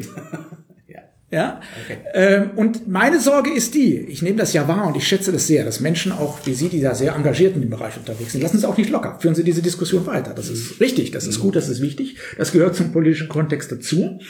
Aber ähm, es geht mir darum, dass ich eine kleine Sorge habe, das ist die, dass wir mit dieser ganzen Diskussion, wenn wir sie nicht sehr verantwortungsvoll führen, wir am Ende über die Delegitimierung des Berufspolitikers die Demokratie, die moderne Demokratie, ähm, insgesamt noch weiter delegitimieren, an deren Delegitimierung zurzeit sehr viele Menschen mit ganz anderen Interessen arbeiten. Ich, das Problem sehe ich durchaus, aber ja. ähm, ich muss sagen, ich finde es halt umgekehrt auch sehr schwierig, wenn jetzt immer mehr Appelle kommen, ähm, wir müssten Politiker mehr respektieren, ähm, also, Nein. Ähm, also mehr wertschätzen, mehr respektieren ja. und so weiter, weil eben sie so angegangen werden. Also ich sag mal so aus, ähm, wenn, man, wenn man sich versetzt in die Lage von Leuten, die bestimmte Positionen vertreten, und jetzt nehme ich mal klassisch den Tierschutz. Ja. Und ich gucke mir diese Welt an, seitdem ich auf dieser Erde bin, sehe ich industrielle Massentierhaltung. Ja. Und wenn ich die nicht gut finde und wenn ich empathisch bin in diesem Bereich und so weiter, dann leide ich daran. Ja. Und dann leide ich daran, dass ich seit 50 Jahren eine Politik erlebe, bei der sich nichts ändert, die zwar ständig Gesetze und Verordnungen macht, Konferenzen ja. macht, pipapo, ja. aber wo sich an dem Grundproblem überhaupt nichts ändert, sondern im Gegenteil es äh, zumindest quantitativ immer größer wird und immer mehr wird. Ja. So, wie soll ich dann das Zutrauen haben und sagen, ach, ihr lieben Politiker, ihr, seid, ihr seid so hochgeschätzt und ihr engagiert euch so sehr, ihr bemüht euch und so weiter und so weiter. Woher soll ich das nehmen, anstatt zu schreien vor Wut, um im legitimen Bereich zu bleiben? Ja, verstehe ich. Okay, was, was, was verstehe ich voll und ganz. Und für intelligente, empathiefähige und ethisch denkende Menschen ist, glaube ich, tatsächlich die Demokratie eine der am schwersten zu ertragenden mhm. Gesellschaftsformen weil sie so behäbig, träge und äh, so partikularinteressensgemischt ist. In der Diktatur wäre es einfacher. Da hat man da oben, äh, ganz oben hat man einen Arsch, den man bekämpfen kann oder auch nicht. Genau, ja. aber an den guten Diktator glauben wir nicht und auch diese Nein, Schrottidee, der, der, es müsste ein toller Philosophenkönig sein, ist doch alles äh, idiotisch. Ja, ja. Allein schon, weil es ja gar nicht um gute Entscheidungen ausschließlich geht, sondern es geht darum, was soll die gute Entscheidung sein? Es geht um eine Entscheidung, die wir haben wollen. Also da bin ich ja immer, äh, glaube ich, mit Ihnen völlig einer Meinung. Wir müssen uns das, müssen das schon aushandeln miteinander. Aber zum Beispiel in dem Bereich, vielleicht bin ich mir sicher, dass bei allen Argumenten, die es äh, ja. gibt, von wegen auch Leute, die wenig Geld haben und so weiter, würde niemand sagen, aber wir wollen diese Tierquälerei, die nehmen wir, die, die braucht halt einfach. Das no. würde keiner sagen. Nein, wir müssten nur alle bereit sein, äh, unsere Ernährung umzustellen. Ja, und vielleicht andere Schwerpunkte zu setzen, wenn Sie sich angucken, was wie gefördert wird. Sie können, Programms, Sie können sich heute im Jahr 2019 in Deutschland, äh, können Sie sich so genussreich, gesund und trotzdem finanzierbar ähm, ethisch verantwortlich ernähren wie niemals zuvor. Wir tun es nur alle nicht. Genau, aber daraus kann ich doch jetzt nicht alleine folgern, dann bleibt halt alles so. Ja, aber was wäre denn jetzt der nächste Schritt? Der, der, der Schritt Wollen wir wirklich dieses Problem Tierschutz an die Politiker delegieren alleine? Ja, Nein, Gesetze sind es. Ja aber es ist eine Verhaltensfrage. Genau. Ja, es ist eine, der Zufallsbürger, nämlich der, der Bürger da draußen, äh, nutzt die Chance nicht, dieses Problem zu beerdigen. Wenn ja, wir Umfragen machen, ich kenne das aus der Umweltszene, ja. seit 1960 ist die Mehrheit der Deutschen der Meinung, wir müssten viel mehr für die Umwelt tun und ja. steigt anschließend in den SUV ja, ja. Ähm, wählt aber dafür die Grünen und alles ist gut. Ja, also diese aber Schizophrenie kriegen wir doch nicht beseitigt, nein, indem wir jetzt ein Zufallsparlament es, es delegitimiert den Bürger, aber nicht, wenn der Bürger sagt, ich würde es aber gerne anders haben. Also ich würde äh, äh, zum Beispiel wollen, dass die Standards hier deutlich hochgesetzt werden und zwar Gut, wir brauchen ja nicht aufs Detail zu gehen, ja, aber ähm, darum wird es aber gehen, dass man sagt, Kann er was, doch. was wollen wir, was wollen wir nicht, aber welche Partei soll ich wählen, dass sich da was tut? Er muss, er muss sich nur, er muss nur Menschen davon überzeugen, dass sie sich, dass er sich muss sich anders verhalten ja, aber wenn, wenn, wenn, wenn wir es dabei belassen, dann brauchen wir die Politik gar nicht. Dann können wir das sagen in allen Politik Bereichen. Dann, dann, verhalten wir uns in allen Bereichen einfach nur korrekt und dann ist gut. Ja, was wäre denn die Alternative? Die Alternative wäre ein Zufallsbürgergremium beschließt ein Gesetz und zwingt die Menschen zu ethisch sauberem Verhalten. Ja, natürlich. Es äh, geht, geht ja gar nicht darum, die Menschen zu zwingen, sondern man würde sagen, also es geht ja auch darum, dass wir überhaupt erstmal systematisch Entscheidungen treffen würden. Um in diesem Beispiel zu bleiben. Wir haben ja ein Tierschutzgesetz. Da steht ja als erstes mal drin, kein Mensch darf ohne vernünftigen Grund einem Tier Schmerzen, Leiden oder Schäden zufügen. Ja. Eigentlich sehr simpel. Ja. Jetzt kommt es aber halt so, dass die Lobbyisten natürlich erfolgreich dafür gesorgt haben, dass all das, was praktiziert wird, vernünftige Gründe hat. Und deswegen ist es alles in Ordnung. Ja. So. Äh, die Frage ist, ob die Bürger, die da jetzt ausgelost sind, das auch so sehen würden. Oder ob die nicht sagen würden, nee, das kann nicht sein. Also, dass ein Kalb nicht bei seiner Mutter trinken kann, da frage ich jetzt gar, erst keinen Bauern, sondern ich gucke mir das da an und äh, dann höre ich mir die Experten an und äh, die verschiedenen Lobbyisten und dann sage ich am Ende wahrscheinlich, Ja, ich finde aber, dass ein Kaltbad bei der Mutter trinken muss. So. Und wie das dann umgesetzt wird, das ist eine ganz andere Frage. Das muss nicht der Zufallsbürger machen, Ja. sondern es geht darum zu sagen, was sind die Standards, die wir haben wollen? In welcher Welt wollen wir hier leben? Was wollen wir der Beliebigkeit anheimstellen, also in dem Fall dem Kapitalismus zum Beispiel, denn wir haben das alles ja nicht, weil es die beste Möglichkeit ist, sondern einfach nur schlicht, weil man damit das beste Geld machen kann, das meiste Geld machen kann. Das ist ja immer auch dieser Trugschluss, wenn die Leute sagen, ja, aber wenn sie da die Standards heben, dann kann sich ja der arme Mensch gar nicht mehr jeden Tag das Fleisch leisten im Discounter. Ja, das gibt es doch nicht aus Wohltätigkeit. Das gibt es einfach nur, weil Aldi damit Geld verdienen kann. So simpel ist doch die Geschichte. Ja, das, aber wir sind uns ja darüber einig, dass äh, wenn wir eine ethisch verantwortliche Tierhaltung betreiben wollten, mal abgesehen davon, dass es da ja auch unterschiedliche Positionen gibt, die bis dahin gehen, dass man überhaupt das Töten von Ja, Tieren, natürlich, egal wie, äh, reflektieren äh, kann, äh, dann bedeutet das am Ende eine durch Zufallsbürger angestoßene, festgelegte, geframte Struktur, die dafür sorgt, dass wir alle uns ethisch verantwortlicher ernähren. Ja, Über Zwang. Zielvorgaben. Ja, oder wenn, sie, wenn sie zu Ergebnis kommen. Ja. Weil es verboten ist, überhaupt das Fleisch zu produzieren, zu verkaufen, alles das kann passieren. Also Ja, in meinen natürlich. Zukunftsvisionen sehe ich ganz fürchterliche Dinge. Also ich bin, ich kann mir gut vorstellen, dass einmal das Fahren von Benzinautos mit der Todesstrafe belegt sein wird, wenn das so weitergeht bei uns. Ja, das ist, will ich nicht. Ja, aber äh, wir wandern in einen, wir wandern natürlich in eine Ökodiktatur, je länger wir uns sträuben, je länger wir den Klimawandel ignorieren. Irgendwann geht das nur so. Da gibt es ja auch genug Zukunftsszenarien, die sehr düster sind in dem Bereich. Ähm, aber ich halte das nicht für den richtigen Lösungsansatz. Nochmal, Sie und ich, uns liegt das Wohl der Tiere am Herzen. Wenn wir aber wollen, dass wir als Gesellschaft dieses Wohl praktizieren, müssen wir Menschen überzeugen. Und nicht darauf hoffen, dass Menschen, die aus, nach anderen sozialen Kriterien oder prozessualen Kriterien in die Machtposition gekommen sind, dann anders entscheiden. Aber wie gesagt, warum, warum nur an der Stelle? Dann kann ich das Stelle. sagen zur Radio, äh, zu, zur Atomenergie, zu sonst was. Wieso werden mir denn bitte die Glühbirnen verboten? Warum darf ich nicht sagen, bitte Ja. überzeugt mich davon, ich bin ein freier Bürger, überzeugt mich davon, ob ich Ja. eine Glühbirne oder eine Sparbirne benutze, ob ich Atomstrom benutze oder nicht? Was soll denn diese Bevormundung durch die Politik? Ja, diese Ökodiktatur? Ja, richtig. Genau, das sind Prozesse, die sind gesellschaftlich zustande gekommen und die gibt es weiter. Und ich sehe an keiner Stelle, wo der Zufall, also ich, stimme in einem zu. Ich glaube, dass wir eine ähnliche politische Grundeinstellung haben. Und ich glaube auch, dass wenn wir Zufallsbürger von der Verantwortung der Umsetzung befreien würden, weil dann beschließt es sich leichter saubere Dinge, ähm, wir in dem einen oder anderen Thema mehr Beschlüsse kriegen würden, die ihrer und meiner politischen Überzeugung Aber darum geht es gar nicht, ob es aber das ist ein Instrumentalisieren. Es Nein, geht- darum geht's auch gar ich, nicht. Ich glaube, dass wir, vielleicht müssen wir auch nochmal drüber nachdenken, was denn Demokratie eigentlich ist. Es geht überhaupt nicht darum, Was die- Demokratie soll. Ob die Sache, genau. Ja, Ja, was soll sie? warum wir Demokratie haben. Ist Demokratie eine, eine ähm, gesellschaftliche Entscheidungsstruktur, die für die bestmöglichen Entscheidungen zuständig sein soll? Also erwarten wir von Demokratie, dass es die bestmöglichsten Entscheidungen Habe ich gesagt, nein, meiner Ansicht nach, Ja, nein. Stimme ich Ihnen zu. Eben. Ja, ähm, weil es kein Gesellschaftsmodell gibt, das das abbilden kann. So, die, die Gesellschaft soll sich nur entscheiden können. Und das Problem, was ich eben sehe, ist, Sie sagen, es ist halt alles ein bisschen behäbig, es ist eine gewisse Zumutung für ethische und empathische Menschen oder so, ähm, dass es eben nicht vorangeht. Und das kann ich ja auch in harmloseren Bereichen mir angucken. Also wir können gerne, äh, weil es eben nicht um meine persönliche Meinung geht, nehmen wir den öffentlich-rechtlichen Rundfunk. Da wird sich nichts verändern, obwohl sich die gesamte Welt verändert hat. Und heute, wenn es ihn nicht gäbe, ihn kein Mensch mehr erfinden würde. Niemand mehr. Ja, vollkommen überflüssig. Und wenn, würde man was anderes schaffen. Irgendeine andere Form von äh, allgemeiner, äh, wie soll ich sagen, Basisinformationssystem oder irgendwie sowas. Ja, Aber wir haben es nun mal mit allen Landesrundfunkanstalten und mit ihren Ausdehnungen und so weiter. Und die sind halt da. Und die, da können, da können alle Bürger könnten sagen, wir wollen aber das anders haben, kleiner haben, was weiß ich wie. Es interessiert keinen. Es wird sich nichts tun an so einer Stelle. Schlechtes Beispiel, weil da haben wir eine entgegengesetzte Meinung. Das geht doch gerade. Äh, Ja, ich würde den Privatfunk abschiffen und nicht den öffentlich-rechtlichen. Es geht doch gar nicht darum, ob ich den abschaffen will. Ich sage doch Ja, gerade wieder, es geht mir um, um das Demokratische dabei. Ja. Sie haben etwas Verordnetes und in dieser Demokratie haben die Bürger keine Möglichkeit, das zu verändern. Sie haben es hier noch nicht mal äh, theoretisch, dadurch, dass es eine Ländergeschichte ist. Also Sie müssten ja in allen Bundesländern gleichzeitig wählen dürfen, um dann den Rundfunkstaatsvertrag zu verändern oder so. Ja. Ähm, also, das ist, was ich meine. Wie, wie soll man damit zufrieden sein? Oder äh, wenn man eben, wenn Sie sagen würden, okay, ich akzeptiere, dass man etwas Soll man verändern können müsste, dann ist eben die Frage, okay, Sie sind nicht für die Zufallsauswahl.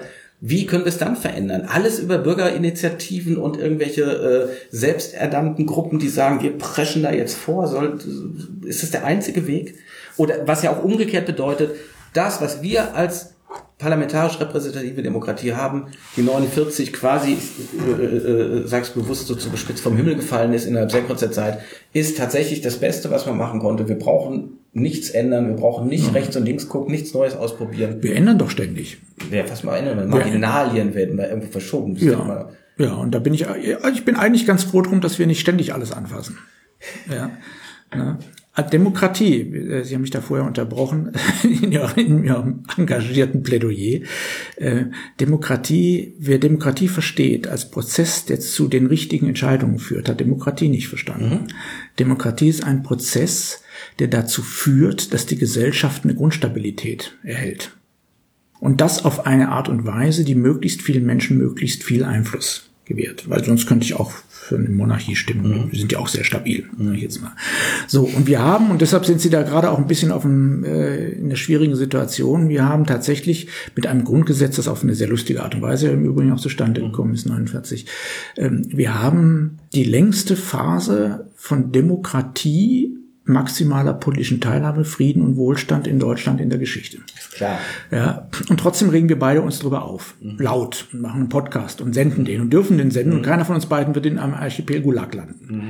Ja, ähm, und deshalb bin ich der Meinung, ähm, über die Verbesserung unseres Systems zu streiten, ist eine wunderbare Sache und gerne auch über diese Geschichte, was Zufallsbürger bewirken können und nicht. Wir haben heute, glaube ich, noch viel zu wenig über Potenziale diskutiert, weil wir uns miteinander an, an, an äh, Glaubenssätzen Welche abarbeiten, die im Zufallsbürgertum liegen. Weil da gibt es auch Potenzial, meiner Meinung nach, ähm, das weiter zu tun. Und wir müssen im Übrigen, der, der Überzeugung bin ich auch, die jetzige Struktur, so wie sie gegeben ist mit, mit der Repräsentativität, ähm, hat ja auch ihre Akzeptanz bei vielen Bürgerinnen und Bürgern verloren. Mhm. Ähm, da müssen wir tatsächlich drum ringen, wie wir wieder zu einer politischen Kultur finden, die äh, Stimmen gibt und die uns allen aber auch die Chance gibt, damit umzugehen, äh, dass wir eben nicht immer uns mit unseren Überzeugungen durchsetzen. Gut, um da gibt's eine Menge, da gibt's eine Menge zu tun. Dazu ist, ist äh, politische Teilhabe ist eine Sache, mehr direkte Demokratie ist die andere, aber das eine ist ohne das andere nicht zu diskutieren. Also wir wissen beide, wohin das führen würde, wenn wir morgen die Volksabstimmung zu allen möglichen Fragen inklusive Migranten und Todesstrafe und andere Dinge einführen würden. Todesstrafe bin ich mir jetzt nicht sicher, mhm. ähm, aber äh, sag ich mal, äh, Volksabstimmungen sind ja immer oder fast immer sind das ja binäre Entscheidungen, ja mhm. oder nein zu etwas. Das ist immer natürlich eine Spielwiese für populistische Maßnahmen. Und wenn ich das in einer mit einer äh, Wahl mit einer Wahlbevölkerung mache, die außer Wählen nichts Demokratisches gelernt hat die letzten 50 Jahre, ist das hochgefährlich. Ja, deshalb, Sie hatten vorher das Beispiel Schweiz. Die Schweizer denken gerade darüber nach, wie sie ihre Volksabstimmung stärker durch Beteiligungsprozesse mhm. im Vorfeld, sag ich mal, man sagen, realistischer gestalten können. Ne? Ähm, das ist eine ganz spannende Frage. Ähm, die Schweizer machen auch gerade sehr viel zum Thema, wie kann man junge Leute stärker einbinden, sind sie noch sehr, sehr ungeschickt, sagen sie selber. Ja, aber sie arbeiten daran. Ähm, und ich glaube, an diesen Dingen müssen wir arbeiten. Mehr politische Teilhabe im Alltag, das geht aber bis runter in die Schulen. Ja? Ähm, da bin ich auch gerne, also auch gerne Experimente. Warum auch nicht Experimente mit zufällig ausgewählten Gremien zu machen? Nur müssen wir immer aufpassen, dass diese Prozesse nachher am Ende nicht nur dazu dienen, ähm, Strukturen, die wir haben und das Grundprinzip der Demokratie, dass eine Mehrheit über eine Minderheit bestimmt, die eine Chance hat, wiederum irgendwann zu einer Mehrheit zu werden. Diese Manchmal ist es eine Illusion, manchmal ist es eine Hoffnung. Ja? Ähm, das ist das Wesen von Demokratie und das ist das, was Stabilität ergibt. Nicht, dass es die bestmöglichste Entscheidung gibt. Ja, die hätte ich immer gerne, aber die kriegen wir nicht. Da sind wir uns einig. Ja? Ich widerspreche nur, dass es immer um eine Mehrheitsentscheidung geht, also die Möglichkeit, dass die Mehrheit über die Minderheit entscheidet. Meiner Ansicht nach müssen wir erstmal grundsätzlich klären, über was darf ich überhaupt entscheiden. Ja, das ist ja etwas, was, was bei uns eigentlich gar nicht vorkommt. Also wir haben zwar im Grundgesetz stehen freie Entfaltung der Persönlichkeit, ja. klingt nett, wird aber de facto ja an jeder Ecke eingeschränkt und permanent eingeschränkt. Wenn man das ernst nehmen würde, dass es diese freie Entfaltung jedes einzelnen Individuums gibt, würde es ja verlangen, dass die Mehrheit nur dann meine Rechte einschränken darf, wenn es dafür einen Grund gibt und der muss sein, dass ich wiederum mit dem, was ich tue, in die Rechte anderer eingreife. Ja, das ist eigentlich auch das Grundprinzip unserer, unserer Gesetzgebung. Ja, aber Sie wissen, dass ist aber in der Praxis haben. nicht immer der Fall. Ja, in, in, in weitesten Teilen haben wir das nicht. Wir haben lauter Vorschriften an allen möglichen Ecken und Enden. Da muss man nicht immer nur den Drogenkonsum nehmen. Da haben wir noch viele andere Geschichten, die mir vorgeschrieben sind äh, und die mich in meiner freien Entfaltung einschränken, obwohl ich eben äh, nicht in die Rechte anderer eingreife. Also das heißt, das wäre ja mal so ein erster Schritt, äh, zu überlegen, kann, bedeutet denn Demokratie wirklich, dass die Mehrheit ständig über alles entscheiden kann, wie sie gerade lustig ist? So läuft das ja häufig, gerade wenn ich auf Petitionsplattformen gucke, jeder fordert irgendwas. Ja. Also Verbot von Silvesterfeuerwerk meinetwegen jetzt sowas. Ja. ja. klingt ja schön und so weiter. Ja. Aber die Frage zum Beispiel zu stellen, äh, ist das überhaupt demokratisch? Nur weil eine Mehrheit jetzt schreit, wir verbieten etwas, dann kann man es verbieten, weil es halt die Mehrheit ist. Das fände ich spannend. Also solche Dinge zu diskutieren diese Grund, ja. grundsätzlichen Sachen. Und das ist eben auch so sozusagen meine äh, Frage, wenn Sie sagen, Sie sind ja auch nicht mit allem zufrieden, ähm, aber in welche Richtung muss das System doch noch verändert werden oder in welche Richtung muss es gehen? Denn also ich zumindest habe ja deutlich gemacht, habe nicht den Glauben, dass der Politiker aus reinem Altruismus für gute Entscheidungen sorgt. Nein. Und das, das, glaub, das Thema haben wir heute schon sehr früh beerdigt. dass es so, auch gut so ist, dass wir das Und dass, dass das die Bürgerbeteiligung hilft, äh, da sind wir uns auch einig, aber dass es reicht, da widerspreche ich eben, weil ähm, wenn ich eben da einfach jetzt empirisch gucke, würde ich sagen, geht es bislang viel zu langsam und immer nur in kleinen Bereichen. Ja. Ähm, und es könnte wesentlich besser und schneller gehen. Und was, was ich eben nicht äh, akzeptieren mag, ist einfach zu sagen, also ist es halt, wir können es halt nicht ändern. Das kommt mir so ein bisschen äh, alt, no. alt, Altherren und Altdamenmäßig. Darum geht es doch gar nicht, dass man es nicht ändern kann. Wir haben, wir haben in unserer Demokratie sehr viele Möglichkeiten, sich politisch zu engagieren. Jenseits von Bürgerbeteiligung, auch jenseits von Wahlen. Also was die Schülerinnen und Schüler gerade jeden Freitag auf der Straße tun, ist so etwas. Und das wird nicht ohne Wirkung bleiben. Hm. Ja, ähm, also die Möglichkeit haben wir, die haben, gibt's in anderen Ländern nicht. Ich sehe aber nicht, wie diese Möglichkeiten sich verbessern würden durch ein Zufallsparlament. naja, okay, das Zufallsparlament könnte halt darauf äh, wesentlich schneller reagieren. Also ich glaube, vielleicht versuchen wir doch mal, nachdem wir uns jetzt so herrlich gestritten haben, zu schauen, wo wir denn Schnittmengen generieren können. Äh, ich glaube, dass wir vielleicht eine Schnittmenge dabei generieren können, dass wir, wenn wir sagen, Ziel muss ja sein, dass wir leben in einer Demokratie, aber wir, wir leben sie nicht hm. im Alltag. Also unser Alltag ist so weitgehend frei von ähm, Aushandeln von Entscheidungen, von politischen Diskussionen, vom Streit oder auch mal vom Gemeinsamkeit erzeugen über Fragen unserer, unserer Zukunft, unseres Alters und so weiter. Im Alltag sind wir, gehen wir arbeiten, äh, glotzen Fernsehen, wenn wir Glück haben, haben wir zweimal die Woche Sex und konsumieren. So. Und funktionieren mehr oder weniger. Ja. Ähm, und ähm, das ist definitiv zu wenig. Und die Grundfrage ist doch die, wie schaffen wir es, unseren Alltag im positiven Sinne politischer zu machen, mit allem Streit. Ich glaube, das würde auch für Dynamik sorgen.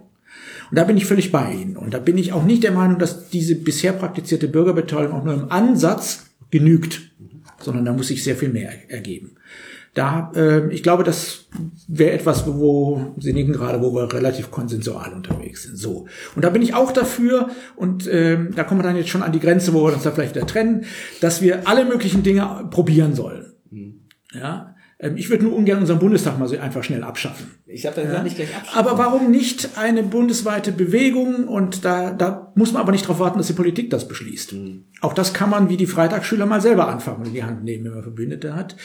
Äh, die mit Menschen, ähm, und ob die zufällig gelost sein müssen, weiß ich nicht, aber die mit Menschen, die, die auch ein Stück weit dazu motiviert werden können, weil darum geht's nämlich am Ende weil die Freitagsschüler losen ja ihre Teilnehmer auch nicht aus. Da geht wer möchte. Ja, klar, da ja. geht's ja auch um eine Interessensbekundung. Das ja. ist ja was völlig anderes. Naja, aber nicht für sich selbst sondern da geht schon auch um eine politische Diskussion, eine ethische Frage ja, aber es geht, so weiter, geht darum, dass ich mich für etwas engagiere und ja. es sind nicht die, die es gleichzeitig entscheiden. Das ist etwas anderes. Ja, und das ist aber doch gut so, dass es diese Diskrepanz gibt. Ja. Na, ähm, so, und in diese Richtung mal zu entwickeln, also dieses, diesen Aspekt, wir haben das zum Beispiel auch bei uns in der Stiftung mal diskutiert, ob wir nicht mal so eine bundesweite Kampagne machen sollen über die Frage, wie wir eigentlich gerne wirklich in Zukunft leben wollen. Mhm. Und da möglichst viele Leute in einen Diskurs zu verwickeln. Und zwar nicht nur vor sich hin zu blubbern, sondern auch wirklich konkrete Zukunftsvisionen auch für unser Land mitzuentwickeln. Das ist aber etwas, wenn Sie wirklich wollen, dass Sie sich loslösen von der Dominanz professioneller Politik, was man nicht von der Politik fordern darf, sondern was man basisdemokratisch organisieren muss. Mhm. Ja, und ich glaube, wenn man so etwas auf die Beine stellt, wird es eine Menge Menschen geben, die sich daran beteiligen. Und ich glaube, es wird auch nicht ohne Wirkung dieser Republik bleiben, auch wenn die Wirkung wieder zäh und langsam und eher transformativ als revolutionär wäre. Mir geht es im Moment auch nicht darum zu sagen, äh, das sind Ideen, wo wir darauf warten, dass die Politik das umsetzt. Das ist natürlich utopisch, sondern es geht darum, dass wir über Alternativen nachdenken, dass wir ähm, Förderer gewinnen, die eben für Experimente da sind und dass ansonsten irgendwie einfach Lösungen in der Diskussion sind und äh, die, die dann irgendwann auch mal äh, in der Realität ähm, ankommen können. Ja. Denn wie Sie ja auch schon sagten, dass die Politik äh, merkt, da, der Druck erhöht sich an verschiedenen Stellen, ist ja klar, das ist ja auch der Sinn. Das ist ja der Sinn von äh, den Freitagsdemonstrationen der Schüler. Ja. Dort, ja? Äh, das muss ja einen Druck ergeben. Ja. Und äh, je mehr äh, dumme Sprüche äh, aus der Politik kommen, umso besser quasi an der Stelle, weil eben der Druck erhöht wird. Ja, ich meine, Aber es geht dann darum, ob man irgendwann auch am Entscheidungsprozess eben etwas ändert und merkt, es muss anders gehen, es muss schneller gehen.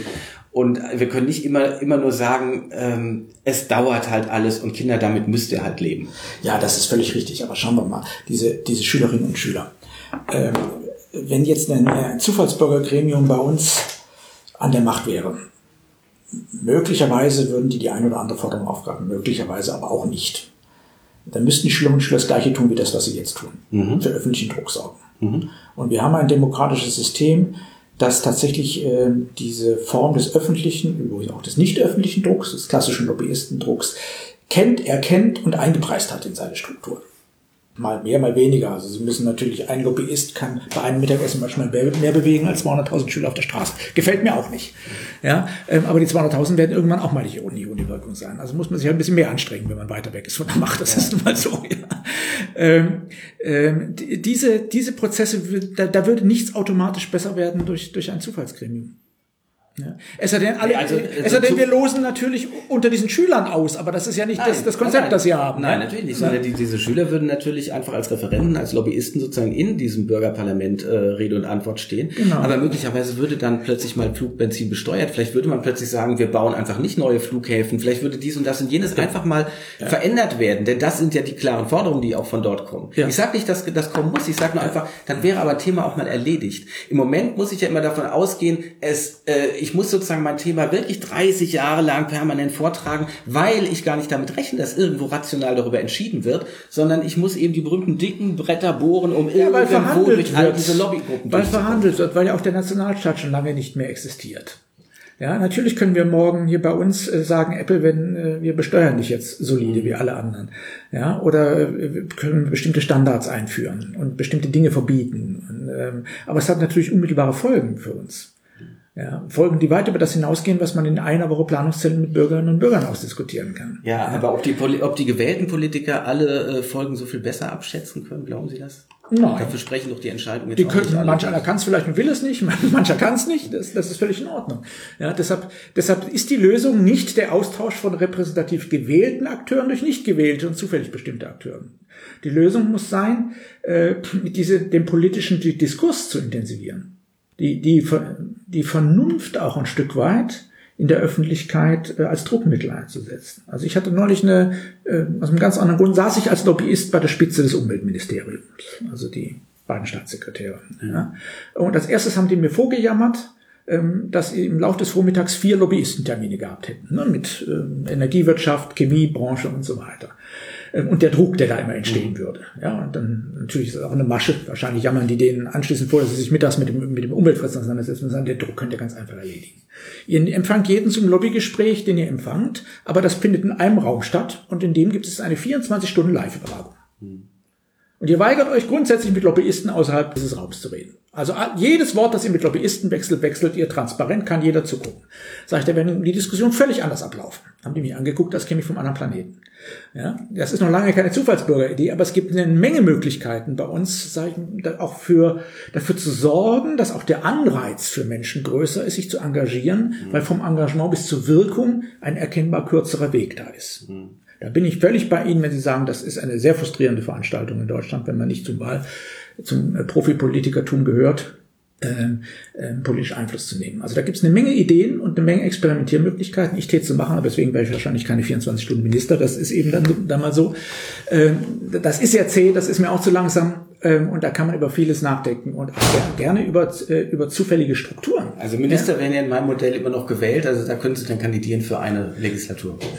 Ja, aber das ist äh, nochmal, das, das ist ja, wenn Sie am Ende Profis brauchen, um das umzusetzen, haben diese Profis auch immer einen Einfluss ja. auf, auf, den Prozess. Mhm. Ja. ja, klar. Aber das soll ja auch so sein. Wenn wir aber eine klare Trennung endlich haben, wieder zwischen, wer, wer sagt denn, was die Spielregeln sind, sprich ein Parlament, und wer macht die Tagespolitik, wer führt das Ganze aus und so weiter, dann, dann macht das Ganze Sinn. Die Bürger machen dann die Parlamentsarbeit, die sagen nämlich, welche Regeln wollen wir haben und ähm, Politiker, die damit Geld verdienen und die das gelernt haben oder die aus welchen, äh, irgendwelchen anderen Profibetrieben kommen, die setzen es dann um und äh, werden werden im Idealfall Vielleicht eben auch von den Bürgern Haben Sie wirklich die, die Politik vorstellen, dass Politik aus Entscheidungen besteht und nicht aus Verhandlungen? Ja, die, die Verhandlung geht im ganzen Jahr vor, aber in der Tat ist es ja so, dass wir nicht überall sonst im Leben verhandeln. Das ist ja so eine Idee, die äh, mit, der, mit der Parteipolitik geboren worden ist, weil man sagt, es gibt eben, es geht gar nicht darum, dass man gemeinsam zu einem Konsens oder Konsent kommen könnte. Das gilt ja als ausgeschlossen, sondern es geht immer nur darum, diese Idee ist von mir, die Idee ist von dem anderen. Wenn die Idee von dem anderen ist, muss sie blöd sein, also muss ich mich dagegen abgrenzen. Ja, das ist, dann das ist, das ist ein sehr banales Politikbild. Nee, so läuft es doch. Gucken Sie sich doch bitte an, wie viele äh, Gesetzentwürfe aus der Opposition in der letzten Legislatur durchgekommen sind. Null. Ja. Und so ist es regelmäßig. Ist ja. denn jede Idee von dort doof? Wahrscheinlich nicht. Dagegen spricht sehr vieles. So, also das heißt, es geht nicht darum, ob die besten Ideen da sind, sondern es geht natürlich. Naja, gut, die meisten Gesetzentwürfe aus der Opposition äh, werden natürlich nur aus dem einen Grund eingebracht, um die, die Regierung vorzuführen. Da geht es auch nicht darum, dass man eine bessere Idee hat, sondern man guckt, wo sind die Schwachen, kann sie pieksen. Da sind viele Skurrilitäten, ja. Die würden durch, die würden durch, durch andere Skurrilitäten würden die ersetzt werden, ja. Ne? Okay, das will, Problem. Ja, ja, das, das Problem ist, dass äh, ich im Übrigen auch nicht begeistert bin, haben wir tatsächlich schon wieder einen Konflikt äh, die Entscheidung loszulösen von der, von der Verantwortung über die Folgen dieser Entscheidung. Welcher Politiker trägt dann Verantwortung für seine Entscheidung? Naja gut, er hat zumindest im Hinterkopf immer wieder, dass er möglicherweise ja nochmal gewählt werden will. Ja, das ist möglicherweise auch das schlechteste Argument für ihn.